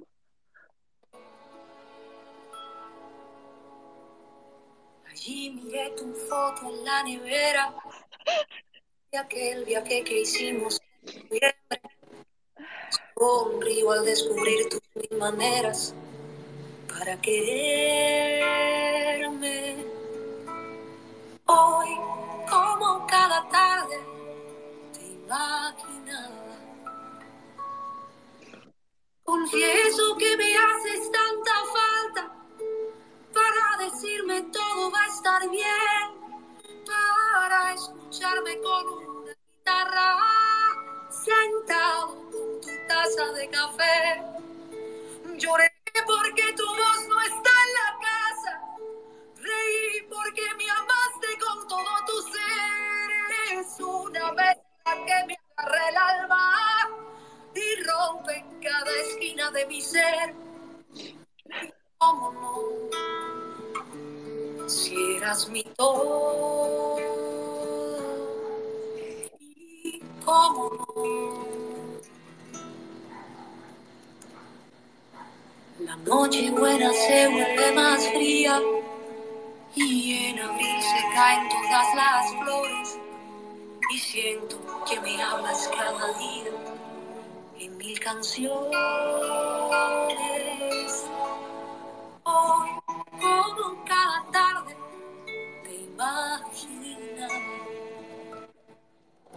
Confieso que me haces tanta falta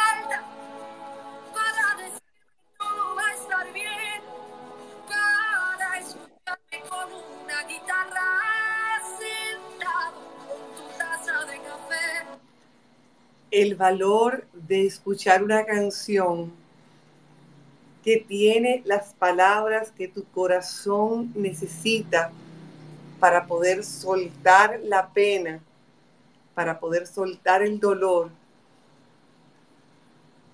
Con cada sorbo de café que te tomes cada día, te va a permitir sentir ese calientico por dentro que te permita comenzar a construir esta nueva relación, porque yo te prometo que esa serenidad, esa paz que necesita tu alma, la estás construyendo con cada oportunidad que te estás dando de conectar desde la sensibilidad, de conectar desde la humildad y de conectar sobre todas las cosas desde el amor.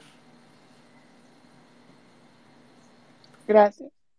Gracias, gracias a ti, gracias a ti, de verdad que sí.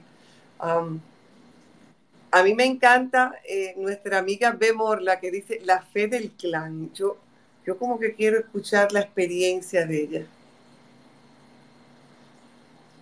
Eh, Magister, pero te he puesto a llorar todo el mundo aquí. Yo, yo estoy con los ojos aguados. Ya a, mí, ya a mí me preguntaron y yo dije que era que estaba picando una cebolla.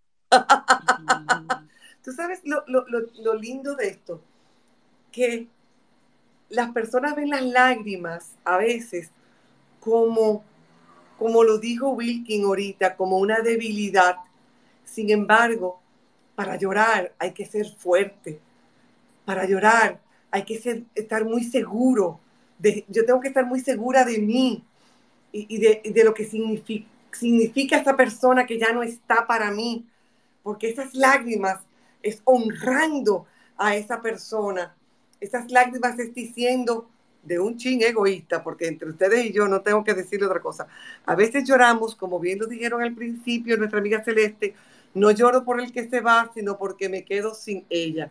No lloro porque la persona ya no está, sino porque lo que significa el vacío que me deja. O sea, wow. Regalémonos la oportunidad de llorar, porque al finalizar de llorar y sentirme muy triste, que los ojos se sienten que se queman y cuando logras abrir los ojos y poder ver más allá de la muerte, entonces comienzas a conectar con posibilidades infinitas, infinitas, eh, infinitas de, de, compartir con las personas.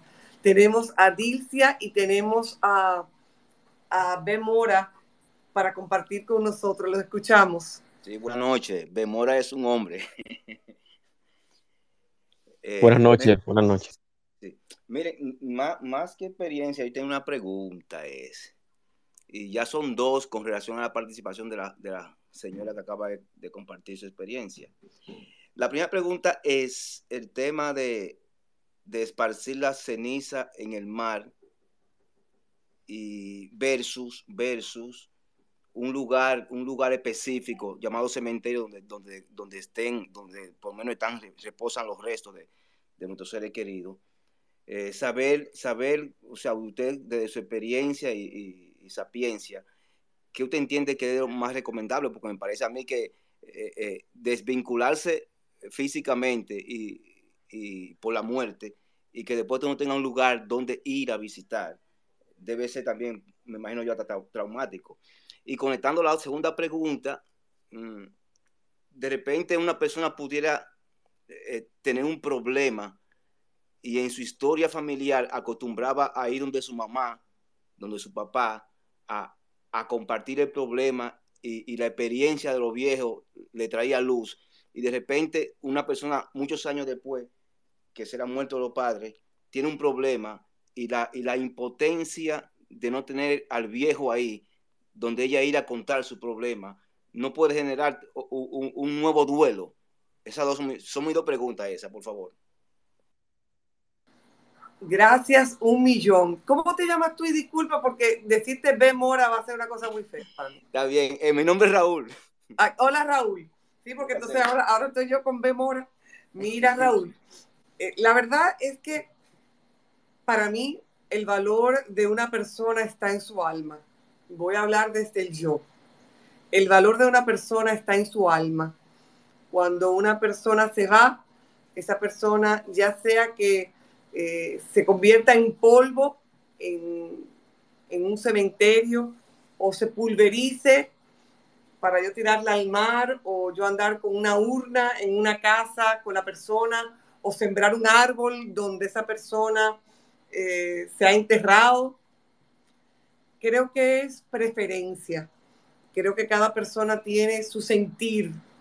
Si la persona amaba el mar y cada vez que yo vaya al mar me siento que voy a estar rodeada de ella, podría tener tanto valor que como cuando mi hijo viene de México, siempre que viene de México, saca un día y se lleva un refresco y se lleva y va y se sienta en el, en el cementerio y arranca a hablar con el abuelo y le dice, abuelo, déjame contarte todo lo que he hecho abuelo, te cuento que esto, esto. Mira, abuelo, estaba yo pensando eh, en que si voy a tomar este trabajo, y, le va hablando a su abuelo, y, para él es importante.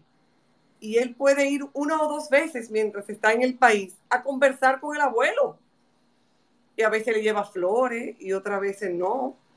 Sin embargo, para él es un espacio físico donde él puede conectar desde el espíritu para conversar con su abuelo y ponerlo al día. Y es muy lindo porque así es que él dice, yo voy donde abuelo a ponerlo al día. Desde, desde su casa, donde él vive, en Querétaro. Sin embargo, qué hermoso que él le dedica ese momento y ese tiempo. Es, ese es un aspecto. Y fíjate que conecta esa respuesta que te he dado, que hay alguien que no está entendiendo que yo estoy aquí. Oh, no, no, no, no, no, espérate, espérate, ay, espérate, tranquila. un momento, un momentico, por favor. Eh, un segundito, por favor. Eh, eh, un momentico, por favor, para yo.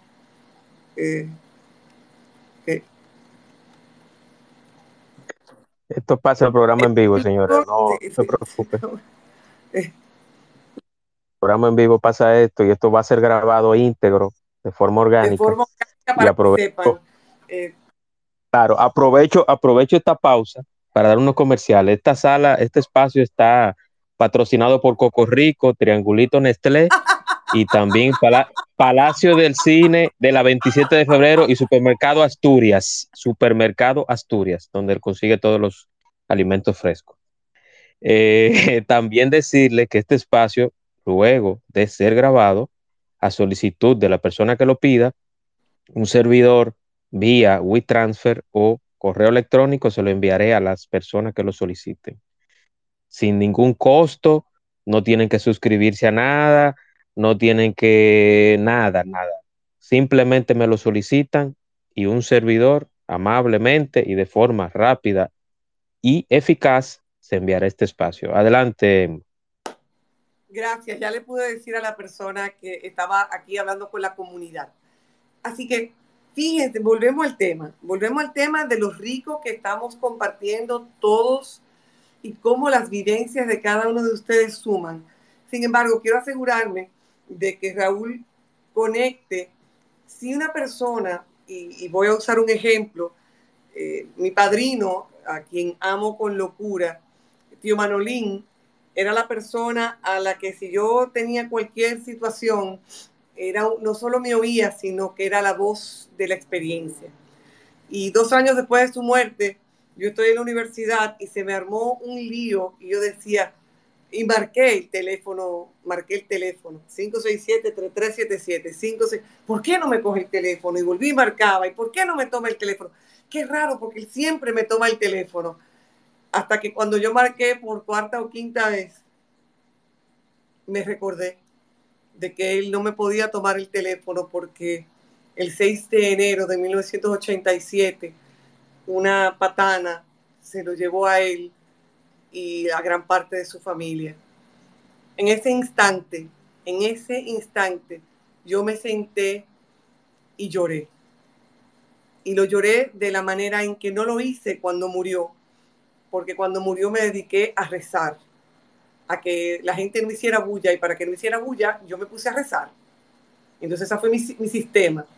Sin embargo, parecido a, a nuestra amiga Marlene, dos años más tarde, mi proceso de duelo de mi padrino inició porque eso que tú has dicho, el yo querer conectar con él para buscar su ayuda en ese momento, que siempre estuvo para mí ahí, siempre tuvo una, una, una un, oído, más que, una, más que lo que él me decía, lo que él me escuchaba.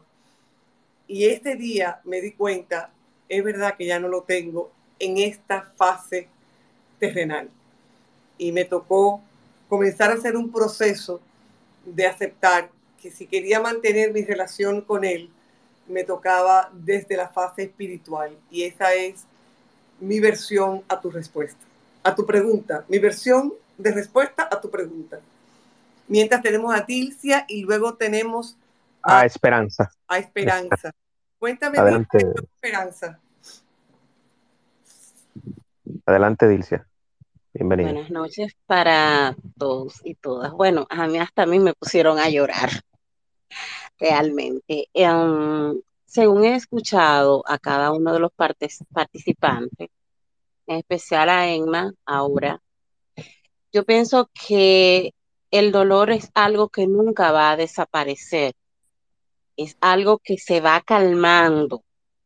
Y la peor manera es cuando no lo queremos afrontar. Por eso es que si eh, dentro de un tiempo, lo que escuché a la señora que estuvo exponiendo hace un momento, eh, ella se hizo la fuerte, pensaban que en su trabajo iba a estar de otra manera, ella no quiso, el dolor le salió más adelante, o sea, más adelante ya no lo pudo contener. Yo creo que la mejor manera de nosotros poder afrontar esa situación que nadie está exento a ella y no caer en depresión es desde el mismo momento. Si usted tiene que llorar, llore. Buscar, buscar alternativas para poder entretener, o sea, disipar la mente. Es algo que siempre lo vamos a tener. Yo particularmente he perdido unas cuantas personas que, que he querido mucho, una más que otra, pero eh, cuando tengo que llorar, lloro. Ahora escuchando la canción que puso la señora Emma, eh, me fue imposible no llorar, no con la misma eh, magnitud al principio, pero es algo que está aquí latente. Y cuando lo guardamos, el dolor que no lo sacamos a flote, entonces ahí es que caemos en depresión. Al 100% de acuerdo cuando no, re, cuando no me permito sentir el dolor. Sin embargo, escucha esto que es importante. Sentir el dolor es clave. Los extremos son los que no son sanos. ¿Por qué? Porque desde la negación o la evasión, porque el ser humano busca o placer o evitar el dolor, pero sobre todo evitar el dolor. Y a veces tanto quiero evitar el dolor y lo hago a través de la evasión y lo hago a través de la negación, que al no permitírmelo, lo que hace es que se va, eh, eh, va implosionando y cuando explota por dentro, entonces acabo en depresión. Entonces, ojo familia, que psicoeducando ando, importantísimo, comprender el momento de llorar. Sin embargo, hasta el momento de llorar hay que saber que cuando hablé de mi padrino ahora, yo me emocioné y tal vez hasta mi voz se sintió distinta. Sin embargo, mi proceso de aceptación me permite, aunque hay un chin de mí que quisiera, negociemos otra vez, dámelo 15 minutos más, en mi proceso de aceptar que Él está en un plano distinto, estoy en este momento sonriendo y mi voz debe escucharse de una manera diferente porque estoy sonriendo, porque yo estoy conectando con Él desde lo espiritual. Y no es que deje de doler, es que el dolor se transforma. Y ahí es donde necesitamos asegurarnos de que tengo ese dolor y el dolor se va transformando en algo distinto, en que en cada quien algo diferente. Así que ojo familia, de regalarnos esa oportunidad de llorar, de llorar. Ahora, no quedarme encaquillado en el llorar, porque si no, va a pasar como el carro que se enchiva, el carro que las ruedas, ruedas, ruedas, ruedas, y lo que hace es hundirse, hundirse, hundirse, hundirse. Las lágrimas tienen su momento, tienen su razón, y también toca enjugarlas y soltar para seguir caminando. Tenemos a, a Esperanza compartiendo con nosotros. Esperanza, adelante, Esperanza. Buenas noches a todos. Hola Emma, ¿cómo estás? Bien, gracias a Dios. bueno. Eh, de verdad que los escuchaba y sobre todo lo último que dijiste, yo perdí a mi madre en diciembre. Yo no lo supero. Yo siento que no lo he aceptado. Siento que no he llorado lo suficiente porque he tenido que, que ser fuerte por otros. Se me hace tan difícil llegar a la casa y encontrarla sola que ella no está. Hoy, por ejemplo, me pasó algo que un hecho hasta sin poca, con poca significación y yo dije dentro de mí, déjame contarle a mami cuando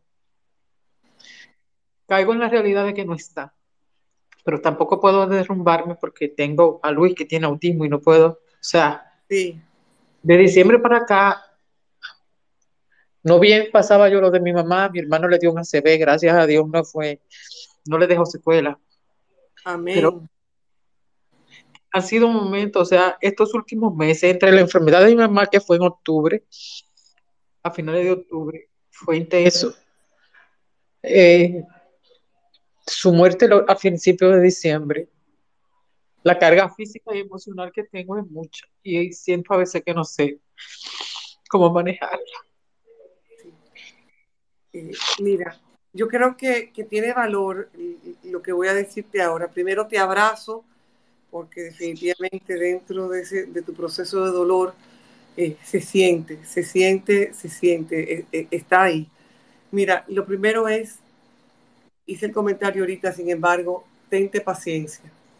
Yo creo que a veces lo que estás diciendo, quiero ser fuerte para otros, quiero ser fuerte para Luis, eh, tente paciencia, eh, sé comprensiva, sé amable contigo, date chance si necesitas ir a un espacio y, llorar, un, llorar contigo, llorar para ti, porque estos cambios de humor, si, si bien no expresas, porque acuérdate que una persona con autismo no es que no siente, no es que no entiende, eh, puede tomarle más tiempo poderle, poder expresar o poder interpretar lo que está pasando. Sin embargo, la sensibilidad está allí. O sea que sí te invito a que puedas expresarte, eh, incluso utiliza el lenguaje. Yo creo que tiene mucho valor utilizar el lenguaje. Estoy triste porque abuela no está. Porque sí, él, él, por ejemplo, él está, perdón, consciente. Incluso en una ocasión él me vio llorando y y me dijo, ¿tú estás triste? Y digo yo, sí, yo estoy triste. Me dice, porque abuela ya se fue. Digo, sí, que abuela ya se fue. Y, o sea, pero me cuesta mucho, me cuesta mucho de verdad. Eh, mira, recuerda que la muerte eh, eh, trae consigo un cambio. He dicho en varias ocasiones en nuestra conversación cómo ese cambio muchas veces genera conmoción. Por eso, cuando hemos hablado de que estamos conmovidos, es que estamos movidos con. En esta, en esta ocasión estamos movidos con la muerte de alguien, con la desaparición física de un ser querido. Y, y, eso genera muchos cambios en tu propia vida. Y por eso conectarte con, con el tenerte paciencia, con, con el tenerte cariño, con el darte chance. Es muy importante. Sin embargo, conecto con un poco con lo que comentó ahorita nuestra amiga Dilcia, que el tiempo pasa y el tiempo permite que yo pueda conectar con ilusión, que el, el tiempo me permite conectar desde la gratitud, desde el respeto con esa persona que ya no está. Regálate eh, comprender que el duelo también, la muerte, me lleva, me jamaquea y que el duelo me lleva a, a ir aceptando este proceso. Que el, el, por eso es duelo, por eso es un proceso. Fíjate qué, qué chulo, que, que confirmando lo que estamos diciendo, que el duelo es un proceso y que en ese proceso los jamaqueones que están, en un momento puedes sentirte triste y en otro momento decir, gracias papá Dios por la oportunidad de ser tan afortunada de tener a mi madre, de haber tenido a mi madre.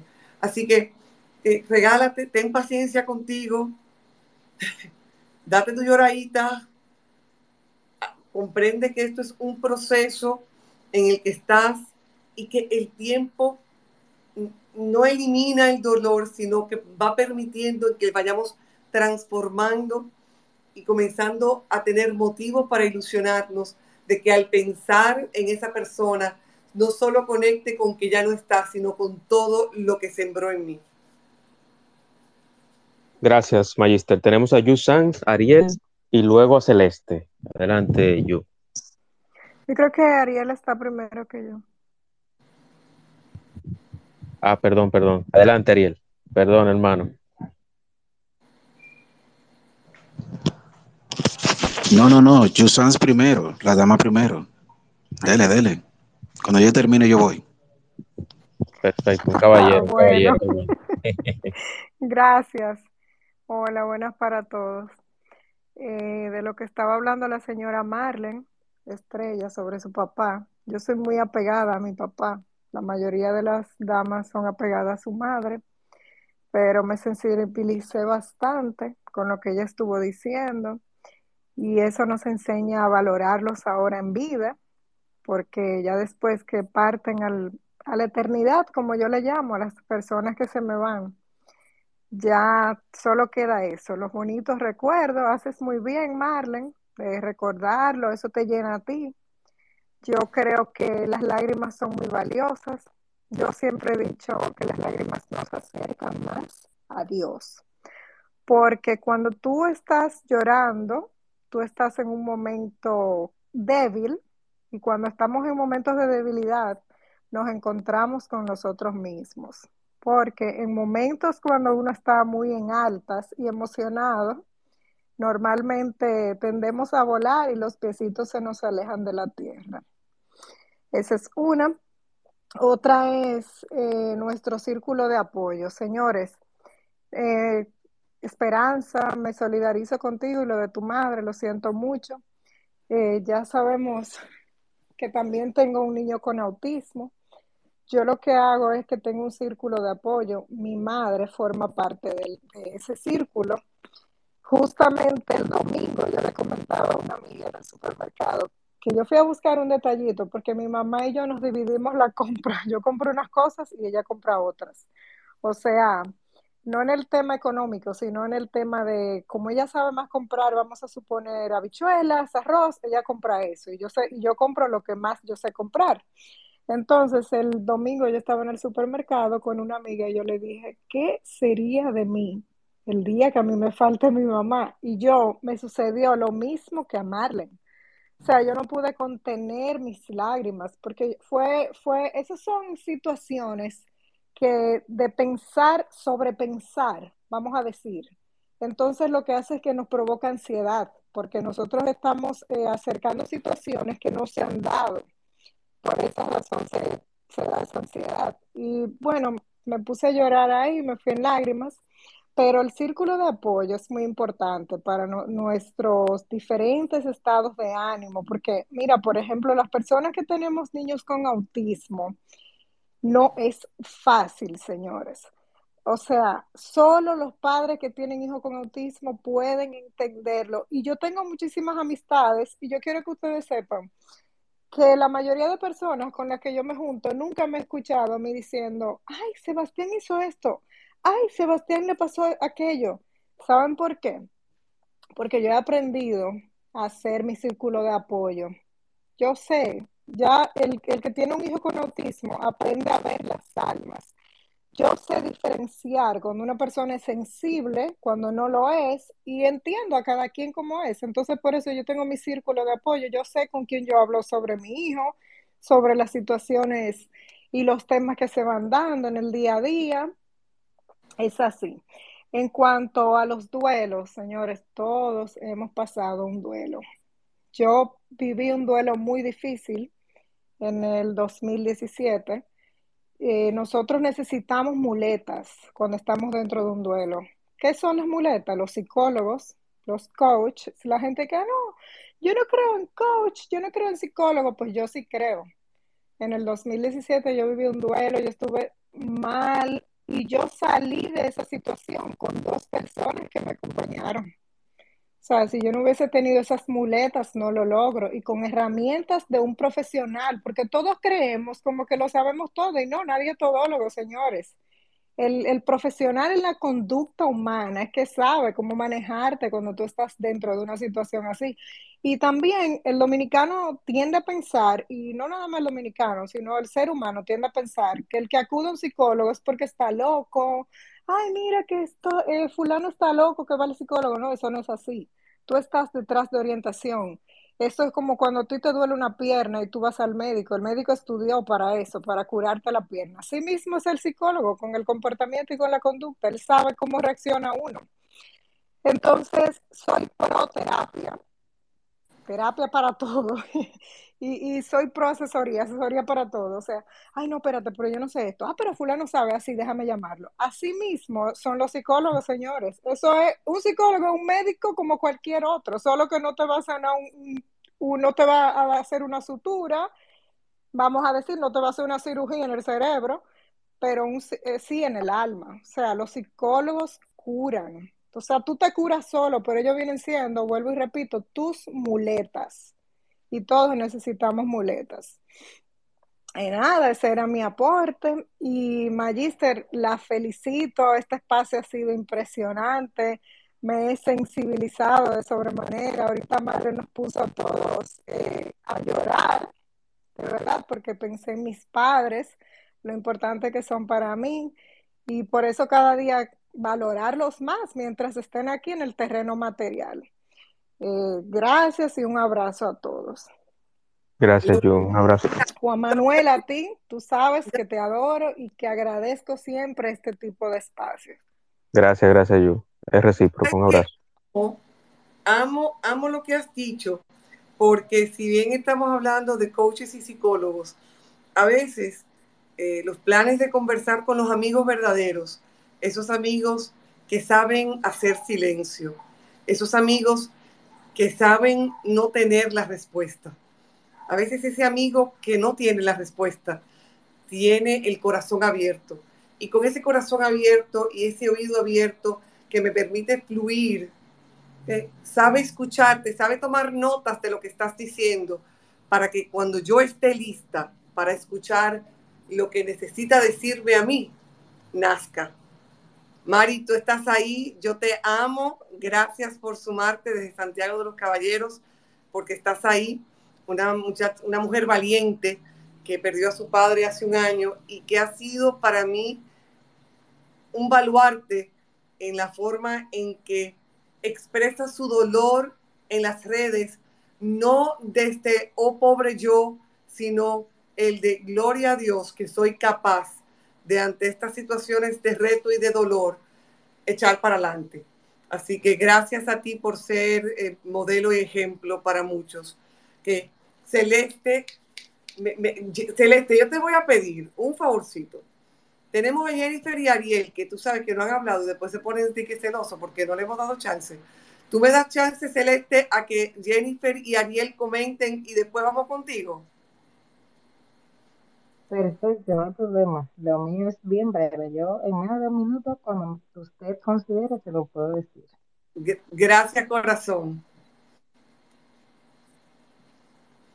Adelante, Ariel. Saludos, buenas noches. Eh, la verdad, no sé este espacio como me cayó como el anillo al dedo ahora mismo. Eh, yo en este momento estoy aquí en el INCART, que es el Instituto Nacional del Cáncer. Eh, esta es la segunda noche que amanezco con la vieja mía.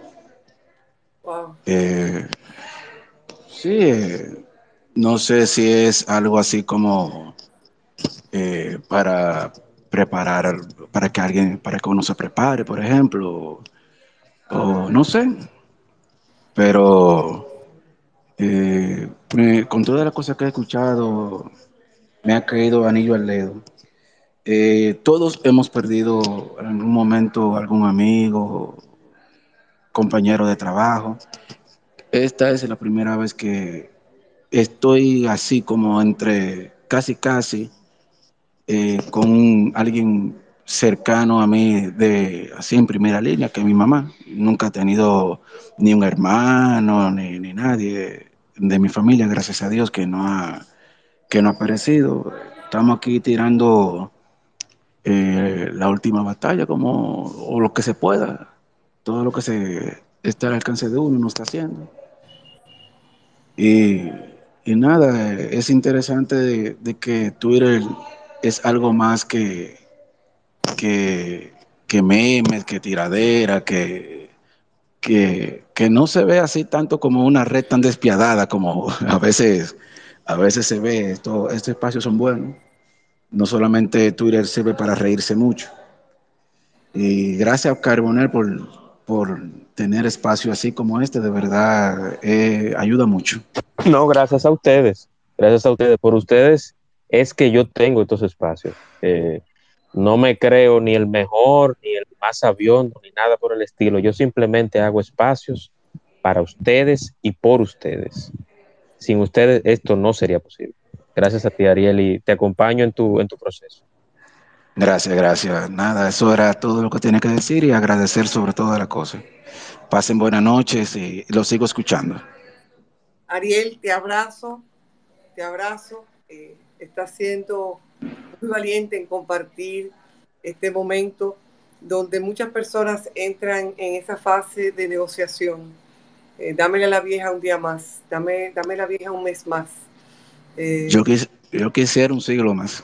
un siglo más. Y, esa, y, y realmente mantente en oración porque yo creo poderosamente en la fe, en la fe para que ella se quede y en la de si ella se va, saber qué es lo que es para ella.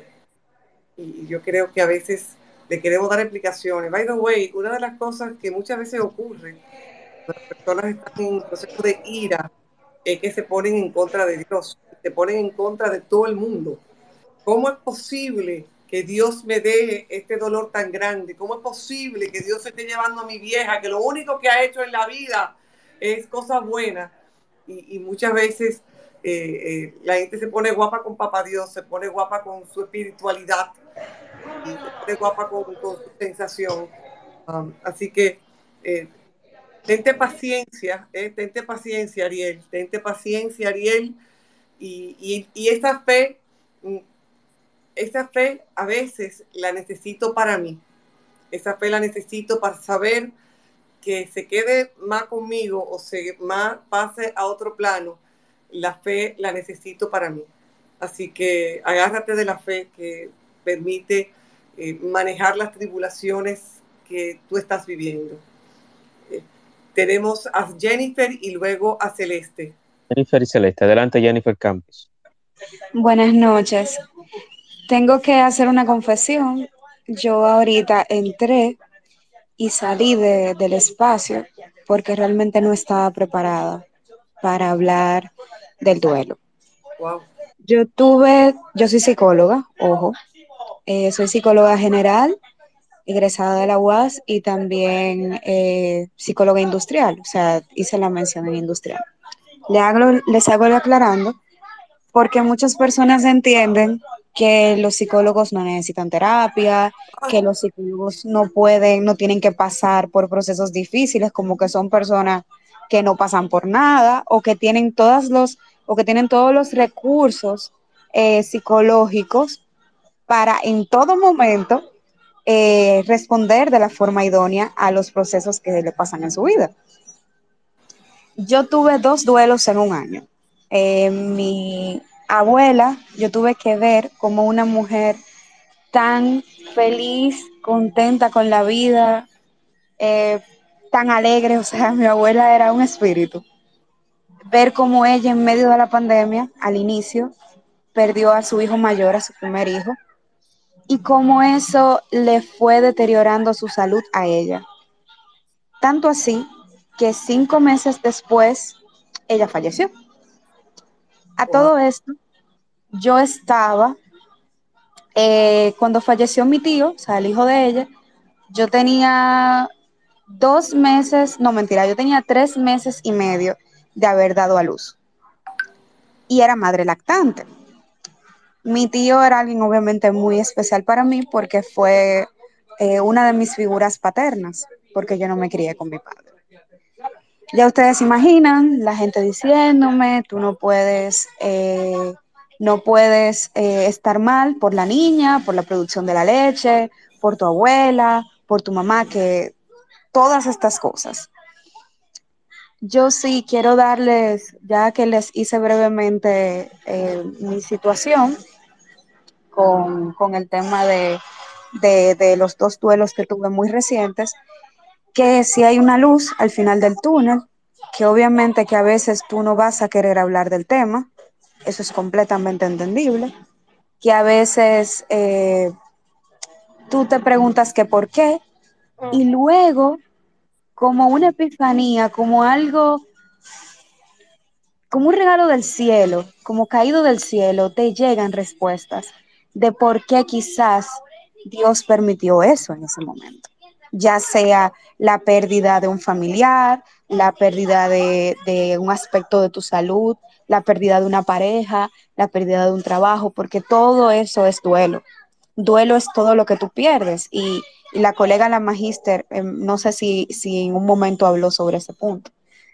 Y nada, eso era lo, lo, que quería decirles y que espero de corazón que cada persona que, que tenga eh, la necesidad de hablar, o que sienta, porque es muy difícil de determinar si es patológico o no su duelo, que no lo piense mucho y que, y que acuda a terapia.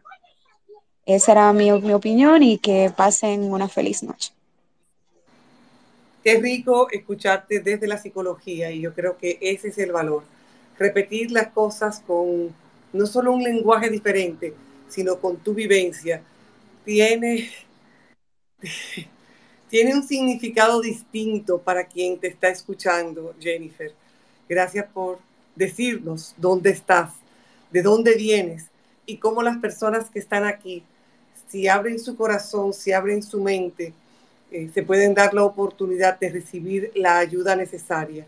A veces en el proceso de la ira, las personas eh, se aíslan y en esa fase de la ira la gente dice, yo no quiero saber de nadie, yo lo que quiero es quedarme aquí, en convertirme en un ovillo y olvídate de que, que me quieran venir a hablar, a que yo voy a dejar de sentir este dolor tan grande. Eh, a veces se sienten que sentir este dolor tan grande es lo único que hacen como para honrar a las personas que se fue. Igual pasa con el color de las ropas. Recuerdo que una gran amiga, Lisette Mata Gómez, muere y este día yo estaba vestida con un color que normalmente uso, que es el rojo.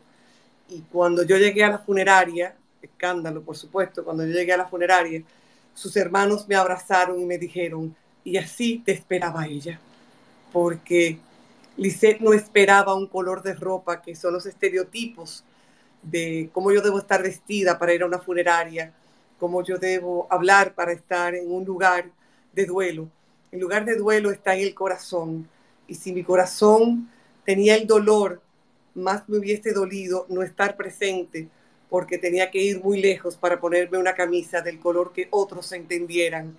Así que regálense la oportunidad de, de ser disonantes, de que el duelo no es el duelo del otro, el duelo es el mío personal.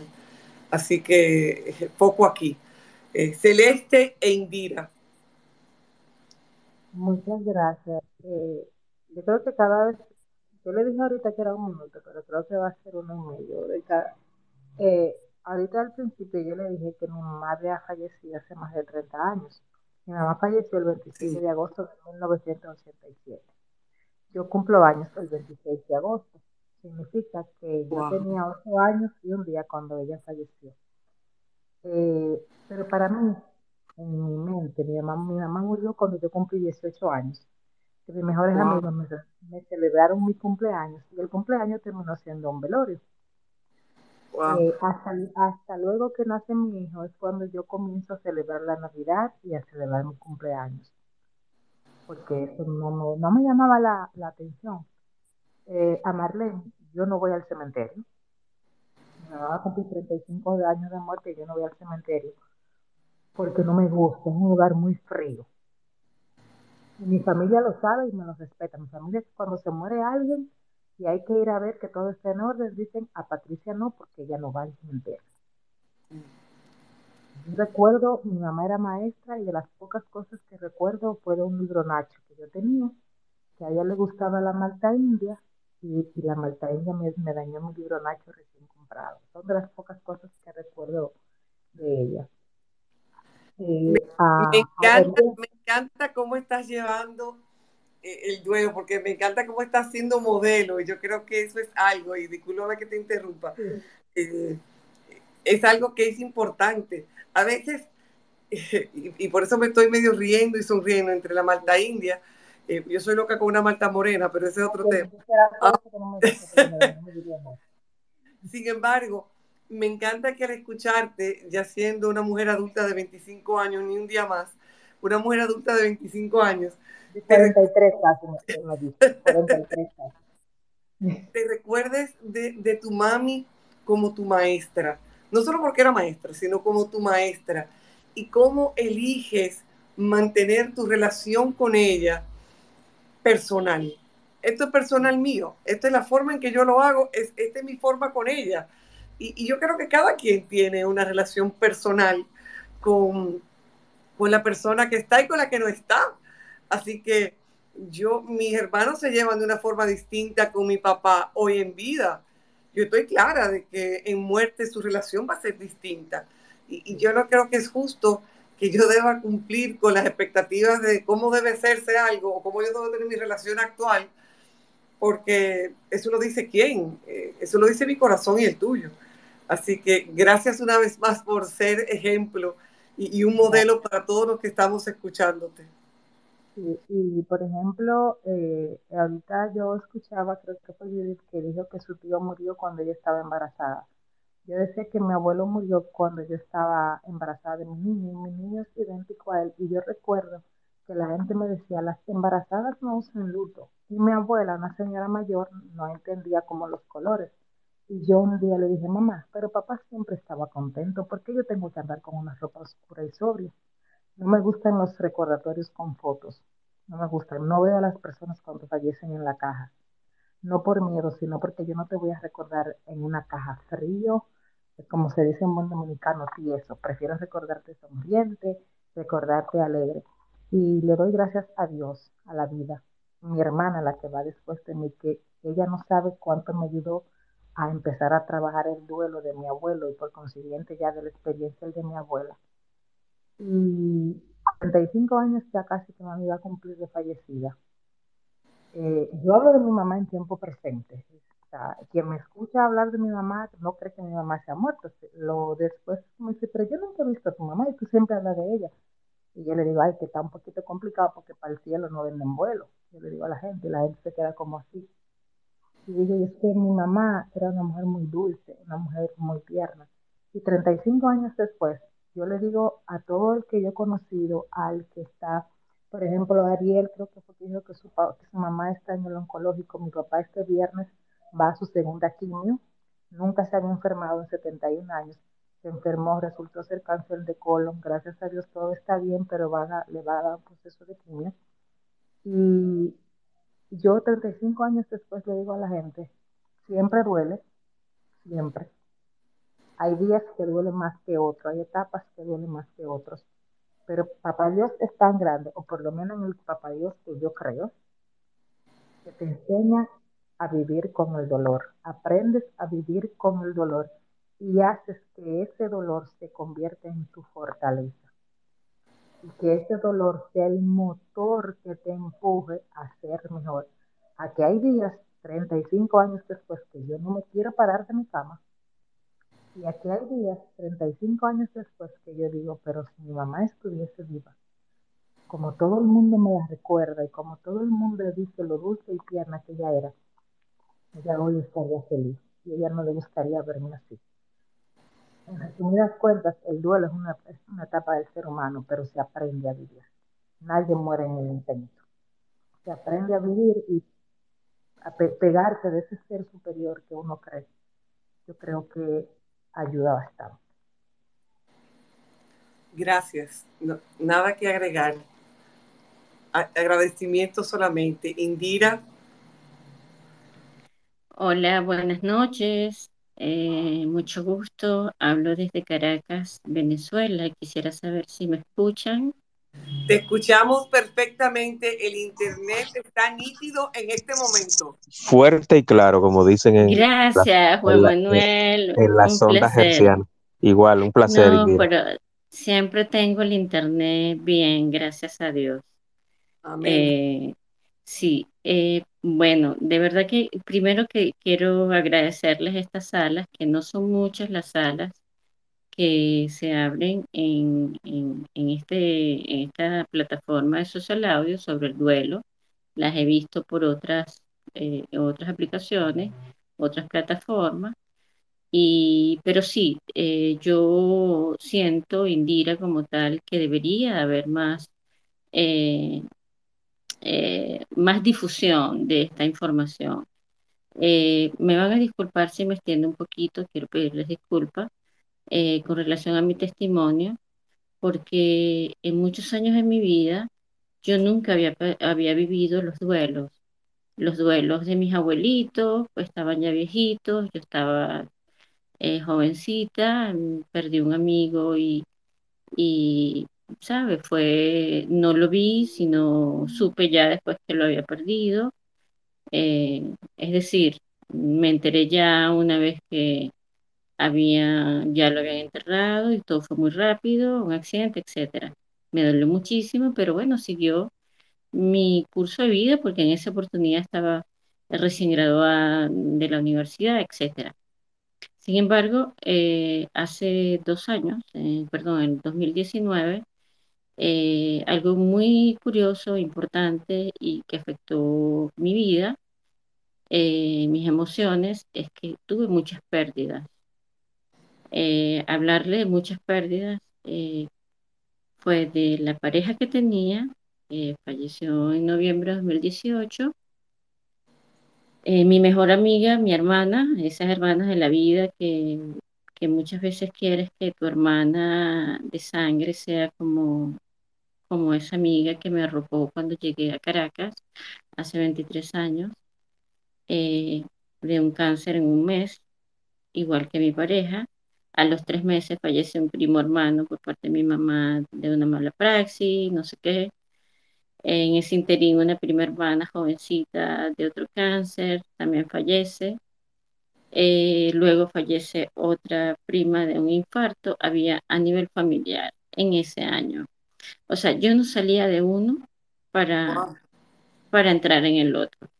Sin embargo, eh, por supuesto que la pérdida de mi amiga, todos me han dolido.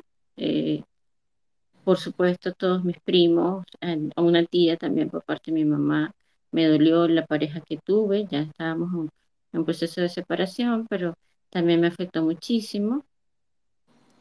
Pero el duelo de mi amiga, la pérdida de mi amiga, me costó muchísimo entenderlo, me costó muchísimo el proceso, porque en un mes se fue y yo no lo entendía. A los seis meses que entiendo que ella había pedido muerte asistida y yo entré en la etapa de, de la molestia, de la no aceptación, porque lo, por qué decidió, ¿no? Eh, tomar esa decisión eh, en otro país fue eso. Y mm, con el tiempo, hoy por hoy, la recuerdo muy bonito porque fue una persona maravillosa desde el punto de vista que estuvo en todo momento, estuvimos en todos momentos de nuestras vidas, en las buenas, en las no buenas, era de la que no se permitía que su entorno fuera infeliz o tuviera una situación de tristeza o un problema, ella siempre estaba dispuesta a apoyarnos, dispuesta, el entorno, hablo de su familia y sus amigos más íntimos. Ella me decía, hermana, eh, me arropó como una hermana, igual, eh, al igual que su familia. Entonces, la conexión que hubo fue bastante, bastante fuerte. Eh, desde todo punto de vista, se fue a Estados Unidos y no había un día que no habláramos de todo, ¿no? Entonces, claro, yo sentía, yo recibí muchos mensajes de diferentes, no solo del, del ámbito familiar, sino del ámbito de amigos, que me llegaban a preguntar que yo hablaba mucho de ella. Ella tiene un nombre muy particular, eh, tenía un nombre muy particular, para mí sigue, sigue estando, eh, Salomé, nombre maravilloso que la identificaba como, como ella, como era ella. Eh, y me decían, ¿por qué la nombras tanto? Pareciera que tu familia, que te dolió más ella que tu familia o tu pareja. No, cada uno con un duelo diferente. Simplemente que yo tuve una conexión muy estrecha eh, del día a día con ella. Hubo mucho, eh, muchas situaciones que, que trabajamos juntas, viajábamos juntas, playas juntas, situaciones, problemas, eh, lo enfrentamos juntas, me ayudaba a, a, enfrentarlos y viceversa, la situación con mi hijo, etcétera, etcétera. Entonces, me ha costado porque yo la veo por todos lados, porque siempre los detalles que tengo en mi habitación, eh, pues muchísimas cosas que, eh, con la cual ella me, siempre me consentía y viceversa. Eh, pasó todo ese tiempo del mes de, del año 2019, en el 2021, en el 20, cuando la pandemia yo entré, me tuvieron que operar de emergencia y bueno, enfocada en la operación, luego me puse a trabajar, etcétera, etcétera. Pasó 20, 2020, entramos al 2021, sigue la pandemia, y cuando en el mes de agosto, algunos de los que están acá estuvieron conmigo en la gravedad de mi padre. Mi padre es mi pilar, es mi ejemplo, es mi vida, y mi mamá también. Eh, cuando yo siento que, estuve a punto de perder a mi papá, eh, yo sentí que el mundo se me venía abajo. Sin embargo, saqué la fuerza donde no las tenía, no pude estar cerca de mi padre en ese momento porque me enfoqué en apoyar a mi padre. Y me venía a la cabeza todo lo que mi amiga Salomé me decía, tienes que luchar, tienes que sacar fuerza por los que amas y por los que te aman. Tú puedes. Y yo pude, yo no veía a mi padre, Igual, el cuestionamiento familiar, tienes que ir a la ciudad donde está tu padre, ayudar a tu mamá, ayudar a, tu entorno. Resulta que yo no me iba a la ciudad donde él estaba porque el internet falla, los servicios básicos fallan. Y yo estaba haciendo una labor acá para mi padre, que era la recaudación de ayuda para poder que lo pudieran operar del cráneo. Mi papá, 84 años, eh, estuvimos a punto de perderlo con un aneurisma entonces, eh, eh, aneurisma, sí, neuritis, no, aneurisma. Y, bendito Dios que mi papá se salvó. O sea, eh, fue un milagro de Dios. Mi papá ya camina, mi papá ya habla, mi papá ya así tiene todas sus facultades, porque él tiene ganas de vivir. Él, poco a poco ha ido recuperando. mira, espérate que me quiero, quiero aprovechar para, para conectar eso que has dicho con, con este momento con, este proceso de nosotros trabajar con el duelo. Fíjate lo hermoso que tú has planteado y, creo que vas a ser el punto final del día de hoy porque hay, hay estos momentos que hay que aprovechar este punto final.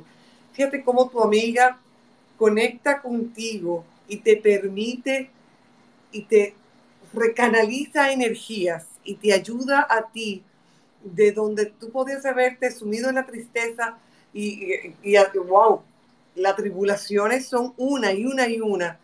Te permitió ella conectar desde el espíritu y ser una luz para tú poder seguir aportando y apoyando a aquellos que estaban a tu alrededor.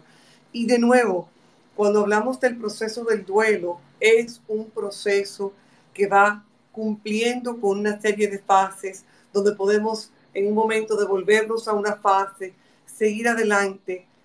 La, la esperanza, la fe son las que te pueden impulsar a pasar a ese momento de ese perdón, de esa aceptación, de ese sanar y reestructurar una nueva relación con la persona que ya no está y poder disfrutar con los que sí están.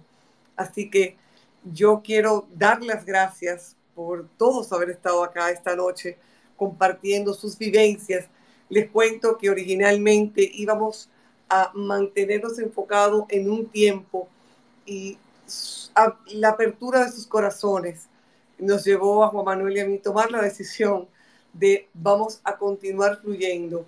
Sin embargo, como todo, incluyendo el duelo, hay que saber cómo en cada fase estar, vivirlo y continuar. Así que agradecidos de que en el día de hoy es una oportunidad que hemos tenido y que ustedes me han brindado a mí como a Juan de crecer juntos. Gracias, gracias, gracias. Y espero que podamos tener un seguimiento a esto que estamos hablando hoy desde una perspectiva un chin diferente y es ese paso después del duelo. Hemos hablado hoy del duelo.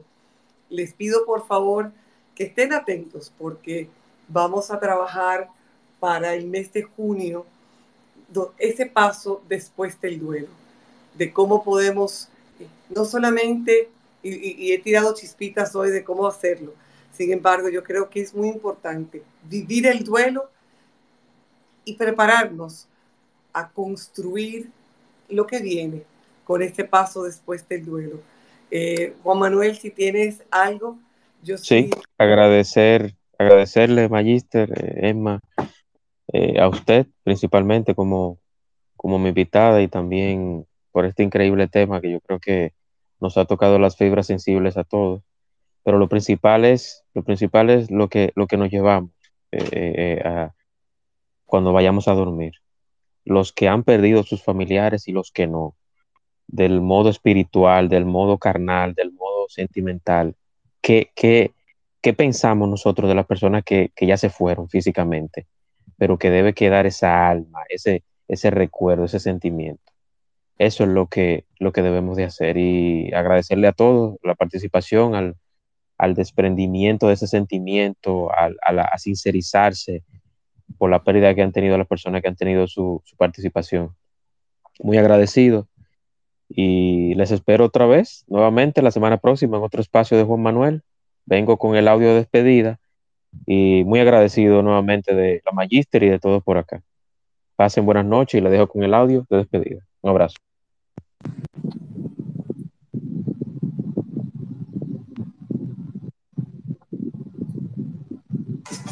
El espacio de Juan Manuel.